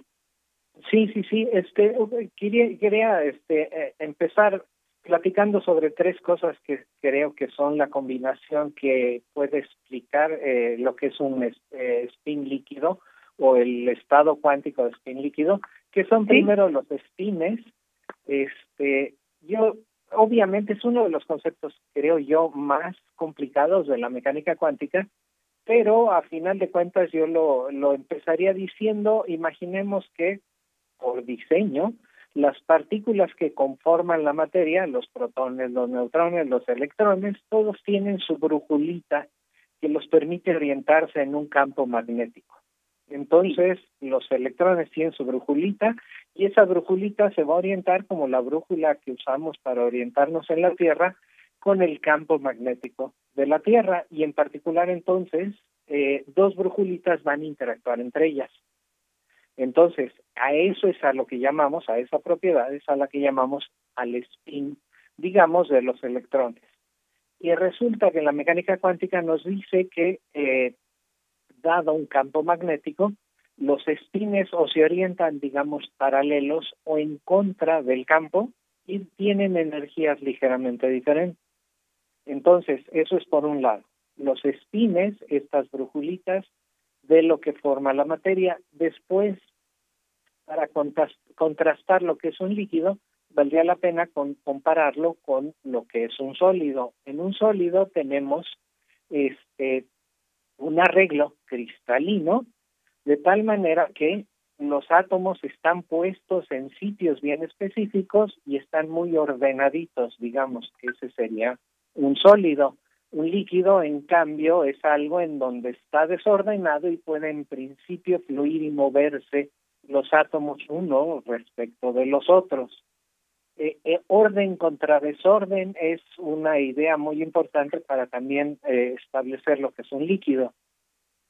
Y el tercer concepto que es este, interesante y que es una parte muy importante, un ingrediente importante para describir lo que es un, un líquido de spin, es el concepto de frustración.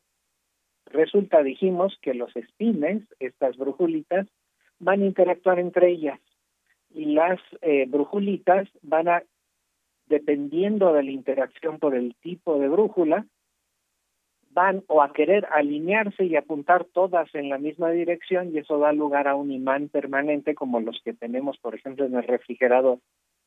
O el arreglo natural de ciertos sistemas va a ser que en eh, un sitio el imán apunta en una dirección y en el sitio siguiente de un cristal, vamos a decir, apunta en la dirección opuesta, de tal manera que por más que hagamos, ese nunca va a ser un imán permanente, nunca jamás.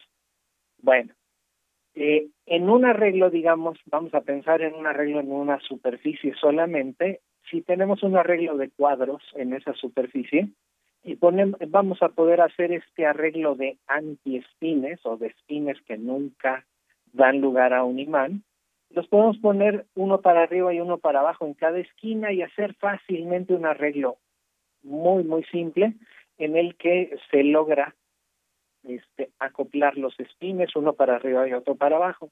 Pero ahora pensemos en un arreglo pero triangular. Si tengo tres espines, los dos primeros lo puedo poner uno para arriba y otro para abajo, pero y el tercero va a querer ser opuesto a los otros dos, pero no puede ser opuesto a uno y dejar de ser opuesto y, y dejar de estar alineado con el otro. Entonces, como que el tercero se tiene que definir. El tercero se dice está frustrado porque no sabe en qué dirección va a estar. Bueno, para resolver esta frustración, este spin que no sabe en qué dirección apuntar, se tiene que acoplar con otro de otro triángulo, no del mismo con el que estaba hablando. Y este acoplamiento, en un arreglo que descubrió, por cierto, Anderson o que propone Anderson desde el punto de vista teórico en 1973, es el que da lugar al spin eh, líquido eh, cuántico. Esto entonces es una explicación básica, muy, muy básica, muy platicadita de este en qué consiste eh, el, el spin eh, líquido. El asunto o el líquido de spines. El asunto es que había varias propuestas de candidatos de materiales en los que se pensaba que se podía hacer y hasta hace relativamente poco no se había encontrado. Y lo curioso también, muy, muy curioso, es que en realidad este reporte de la creación de un líquido cuántico no es un sistema ni siquiera de spines en el que se observa, sino es en un simulador cuántico. Esto es, es un conjunto, en este caso, de átomos fríos que se portan tal y como lo describió Anderson en 1973, pero hay que encontrar las analogías, por eso es un simulador, porque aquí no hay espines siquiera. Entonces, esto sería el resumen de lo que me enteré, pues, leyendo y revisando eh, estos, ah, estos trabajos más o menos recientes. Digo, este muy reciente del grupo de Harvard y del, del Tecnológico de Massachusetts, en donde reportan la creación del eh, modelo del spin líquido o del líquido de spin. Claro, doctor, pues con una sola pregunta nos nos da una explicación tan amplia de esto y bueno, pues nos quedan ahora más cuestionamientos. Desafortunadamente, doctor, se nos acaba muy rápido el tiempo, pero lo vamos a volver a invitar para que nos siga platicando sobre este spin cuántico que realmente nos ha quedado ya más claro. Por lo pronto, pues le agradezco muchísimo su participación aquí y esperamos tenerlo nuevamente con nosotros. Bueno, a mí me dio muchísimo gusto. Este, lo importante es tenemos que seguir siendo curiosos sobre estos conceptos porque a final de cuentas van a tener tarde o temprano aplicaciones importantes. Claro que sí, tiene toda la razón, doctora. Hacia allá iba la plática, pero bueno, se nos acaba el tiempo, sin embargo, lo vamos a invitar nuevamente. Doctor, le agradezco muchísimo toda esta información. Gracias. Que esté muy bien. Bueno, pues fue el doctor José Jiménez, él es investigador del Instituto de Ciencias Nucleares de la UNAM le agradecemos muchísimo su participación. Esperemos que pueda estar otra vez aquí con nosotros. Yo me despido, agradezco su atención y los dejo ya nada más con una frasecita. Muy buenas tardes. Tienes una cita con un científico. Sabio no es el hombre que proporciona las respuestas verdaderas, es aquel que formula las preguntas verdaderas. Claude Levi-Strauss.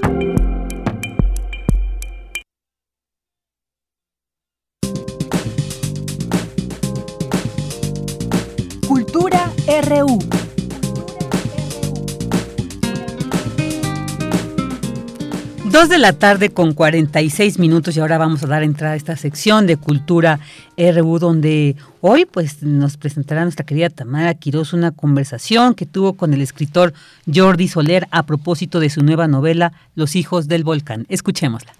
Primero que nada, Jordi, eh, muchísimas gracias por tomarse el tiempo para hacer este enlace y bienvenido a este espacio radiofónico. Al contrario, muchas gracias por invitarme. Jordi, ya está en México tu novela más reciente, Los hijos del volcán, bajo el sello Alfaguara, una historia donde nos adentras en la selva. Eh, ya has escrito dos libros alrededor de la portuguesa, una finca fundada cerca de, de Córdoba en Veracruz donde creciste. Primero fue la novela La última hora del último día y también el libro de relatos Usos rudimentarios de la selva y recientemente Los hijos del volcán. Me gustaría que nos platicaras cómo surge esta historia. Bueno, eh, seguramente no he terminado de decir todo lo que quiero decir sobre esa zona en la que, como bien dices, uh, nací. Esta es una historia que tiene quizá la mayor inquietud, sea que la desigualdad en México, que tiene una característica especial que seguramente comparte con todos los países latinoamericanos, que es que esto de que la desigualdad económica coincide con el aspecto de las personas.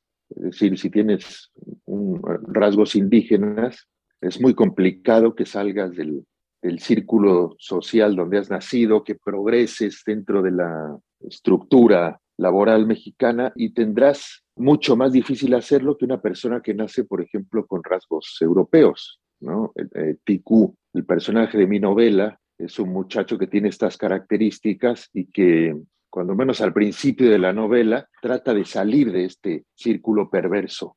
Eh, por otra parte, está la, esta energía, digamos, prehispánica que incide en nuestro mundo mexicano, así como si haces un agujero en el centro de la Ciudad de México, quizá encuentras una pirámide, el mundo psicológico de los mexicanos está bien así, estamos abiertos a la otra realidad, seguramente porque los españoles ah, fundaron en México una manera de pensar que es la católica, es una manera monolítica de pensar, muy dogmática, una doctrina en la que hay que creer, todo el, el misticismo lo voy a decir así con todo respeto, prehispánico, nos abre a los mexicanos una vía de conocimiento especial, que no, no estoy diciendo que que todos los mexicanos practiquemos la brujería y que, tengamos creencias extrañas, simplemente consideramos siempre la posibilidad de que hay otro mundo, además del que, del que vemos habitualmente, ¿no? El, por poner un ejemplo que justifique esto que estoy diciendo, uno de los más insignes de nuestros intelectuales, como fue Octavio Paz, pues uh,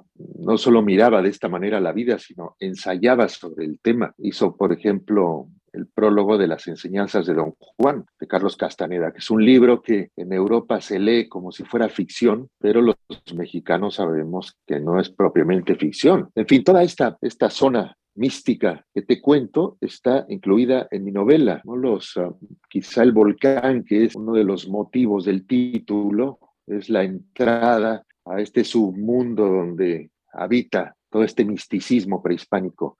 Y hay un personaje por ahí que es la chamana, que influye dentro del microcosmos de la portuguesa, influye mucho, para empezar porque es, la que cura a las personas y también la que ve venir las plagas y los temporales, el temporal del norte. Es, uh, yo creo que la embajadora de toda esta manera de percibir el mundo prehispánica dentro de la novela. Así es, y, justamente Jordi, qué bueno que lo mencionas porque iba para allá. Una de estas características eh, que me gustaría resaltar justo es el ambiente místico. Eh, Ticú tiene un nahual, hay diferencia de clases, de especies y seguramente quienes te escuchen en esta entrevista recordarán tus otros proyectos radiofónicos como Argonáutica y hay un aspecto en tu labor donde además de fusionar la literatura y el rock, también compartías recetas de pócimas, jugabas con elementos mágicos y ciertos, eh, digamos, embrujos. ¿Por qué retomar pues esta imagen del animal? Bueno, seguramente no. Hombre, lo he retomado en, en este libro, pero nunca lo he dejado de frecuentar. la figura del nahual siempre me ha parecido muy atractiva.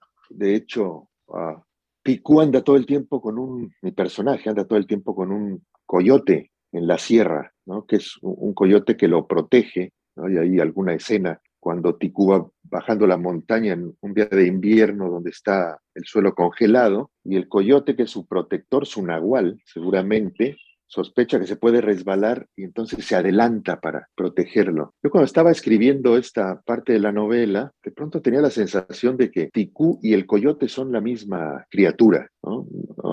quizá el, el, coyote se desdobla en Ticú o Ticú se desdobla en el coyote, que esto sería como cerrar el círculo en el tema del nahual. Yo creo que, bueno, como bien lo dices, he tratado el tema Ah, no solo en estos programas que, recuerdas, cosa que me sorprende, porque es verdad, quizá porque yo mismo trato de entenderlo. Hay un crítico, un crítico español me dijo a, propósito de mi más reciente libro de ensayos, La orilla celeste del agua, que lo que yo hacía era tratar siempre los mismos temas, pero de diversas formas. Lo mismo que digo en mis novelas, luego lo ensayo en mis libros de ensayos y como tú apuntas, esto no se me había ocurrido, pero tienes razón, quizá también que ya utilizaba estos temas para mis programas de, de radio. ¿no? Es decir, es, un, es una inquietud que seguramente, como es evidente, tengo hace pues unos 30 años, ¿no? No sé cuántos años haga aquellos programas. Así es, Jordi, y, justo eh, pues hablando de estas inquietudes, ¿no? O sea, además de ser un hombre de letras, también en este contexto de las sonoridades, en Los Hijos del Volcán podríamos escuchar a las aves, la tierra, eh, la nieve, al nahual, a Ticú caminando, adentrarnos en el clima propio de la historia, pero tengo dos preguntas. La primera va desde el proceso creativo. ¿Qué música escuchaste cuando escribías esta novela? Y la segunda, ¿qué canciones compartirías eh, o compartirían los hijos del volcán? Pues mira, yo antes, dos o tres años, me la pasaba oyendo ese mismo sede, una cosa un poquito pavloviana. Desde el primer acorde ya estaba yo puesto en, en la situación para continuar la novela que estaba escribiendo. Pero ahora Spotify me ha arruinado un poquito esto porque después de oír el disco que he elegido, ya se va enganchando con otras canciones, con otros discos y acabo oyendo, no sé exactamente qué. Pero lo que empecé oyendo originalmente fue una colección que hay en Spotify, me, he tenido que acoplar a los tiempos, y es una, una colección de un músico inglés muy interesante que me ha gustado siempre mucho, ah, muy intenso, se llamaba David Munro. Era tan, tan, tan intenso que se pegó un tiro o se suicidó, no, no sé exactamente cómo se mató, pero tenía, hurgaba mucho, no solo en la música ah, medieval, y esto te va a hacer mucho sentido, sino en la música de esa época que tenía que ver con la hechicería. Seguramente por esto la, la elegí porque me parecía que una novela que explora también esta parte oculta de la realidad, pues ah, tendría que ser un soundtrack que tuviera que ver con esto. Esto te, bueno, lo estoy pensando ahora, no me lo había preguntado nadie, pero seguramente que es así. Y luego también tengo que decir que, bueno, esto es lo que oí durante, durante la construcción de toda la novela, más, como te digo, las piezas que se iban ya enganchando con estas, ¿no? Acababa oyendo a Jordi Savall, canciones de Montserrat Figueras, las cantigas de Alfonso X, todo el repertorio de la música medieval que hay en Spotify. No, bueno, pegué un viaje tremendo Eh, por otra parte, tengo que decir que es una novela en donde uno de los personajes principales, quizá el que más afecta a todo, es la selva. Yo pensé desde el principio que tenía que estar escrita con una prosa muy orgánica, que fuera creciendo como crece la naturaleza. Yo siempre empiezo mis, novelas a partir de una imagen y nunca hago ni, ni guiones ni, ni apuntes previos, y lo que hago es desplegar esa imagen durante 300 páginas o, las que tenga la novela. Este fue el mismo proceso con esta, pero aquí pensé que la cosa arbórea, este crecimiento a partir de tirar ramas, tendría que ser muy evidente. Y así está escrita esta novela. Y era tal el ruido que yo percibía cuando la estaba escribiendo, por esto mismo que tú dices, no, no solamente la naturaleza hace un ruido especial al expandirse y al enredarse ¿no? Pero no solo son ramas, sino también todos los matojos y, Esto para decirte que era tal el estruendo de la naturaleza cuando estaba escribiendo la novela, que creo que no necesita ninguna música, porque si te digo una, no la vas a poder oír por el ruido que hace la naturaleza al, ir creciendo. Esa parte orgánica también. Sí, sí, exactamente. Para finalizar, también me gustaría que nos dieras un contexto más general, sobre todo con estos tiempos que corren, estos tiempos complicados, asiagos, sobre la identidad, la maldad y también sobre la desigualdad social que nos mencionabas y que está presente también en este libro y nos los mencionabas al inicio de esta charla. Sí, bueno, sumado a lo que, a lo que te he contado, a mi opinión sobre la desigualdad en México, que creo que es el, el gran problema de nuestro país y que mientras no se armonice un México con el otro, pues tendremos complicado avanzar, cuando menos de manera importante, ¿no? Esta novela podría parecer que está escrita en el siglo XVI, ¿no? El paisaje parece del siglo XVI, pero es el siglo XXI porque el mapa social se parece al del siglo XVI. Hay unas personas que mandan siempre y otras que obedecen siempre. Y así han pasado dinastías completas. Uno de los capítulos de la novela se llama Y aquí estaremos por los siglos de los siglos. Esta frase engloba esta idea. Toda esta gente da la impresión que estará siempre sirviendo a la otra gente, que estará siempre mandando. Has mencionado la identidad. Tiene que ver con esto. ¿no? La novela también va de identidades. Picú tiene una identidad con la que se pelea todo el tiempo, que es la suya, pero también quisiera modelarla para tener otra, ¿no? porque es una identidad que desde la primera página vemos que le resulta incómoda. Además de esta situación social en la que ha nacido, está la patología que tiene, que oye voces. Esto seguramente tiene que ver con las voces que oímos todos normalmente no como Ticú, que tiene una patología, pero sí que todo el tiempo las personas más o menos normales, como yo y como tú, nos estamos hablando a nosotros mismos, ¿no? Entonces tenemos una especie de, de monólogo, esto que Juan Matus, el brujo que ayudaba a Carlos Castaneda, llamaba el diálogo interno con mucha malicia. Decía diálogo porque suponía que, esa voz venía de otra parte, que había un otro, sí. Y uh, en Ticú sí que hay un otro. Pero bueno, volviendo a la identidad, yo creo que en esta novela, igual que en nuestro país, pues hay una, una batalla continua de identidades. Ah, una gran parte del país también tiene una identidad que tiene más que ver con el mundo industrializado del siglo XXI. A mí esa batalla me parece, en primer lugar, es una gran riqueza de México. Está de hecho plasmada en esta novela. Así es, multiculturalidad y también este es un mosaico de posibilidades. Jordi Soler, vamos a, recomendar este libro que lo encontramos bajo el sello de Alfaguara, Los hijos del volcán, para que se adentren a la selva, para que conozcan estas otras voces que también acompañan a Ticú, los otros personajes, que conozcan quiénes son los hijos del volcán y también que nos identifiquemos con esto que nos platicas. ¿Algo más que quieras agregar para el auditorio de Radio UNAM, para estos escuchas que pues además forman parte también de la comunidad universitaria. Sí, nada, que me, encanta hablar en cualquier ventana a la que me invite la UNAM. Ah, soy Puma y me encanta la institución. Al contrario, yo agradezco mucho esta conversación. Muy bien, pues ahí estuvo esta interesantísima entrevista de Tamari Quiroz con Jordi Soleri esta su nueva novela Los hijos del volcán. Ya nos invitó Tam a leerla. Así que bueno, pues ya llegamos al final de esta transmisión de este día, de este miércoles. Gracias en la operación estuvo Socorro Montes y Andrés Ramírez, en la producción Denis Licea, redes sociales Paulina Gutiérrez, continuidad Goyita Cruz y en el área de información Abraham Menchaca, Dulce García y Daniel Olivares. Yo soy Virginia Sánchez y en nombre de Deyanira Morán, titular de este espacio y de todo el equipo, le agradecemos que nos haya acompañado durante estas dos horas y le esperamos con mucho gusto el día de mañana. Muy buenas tardes.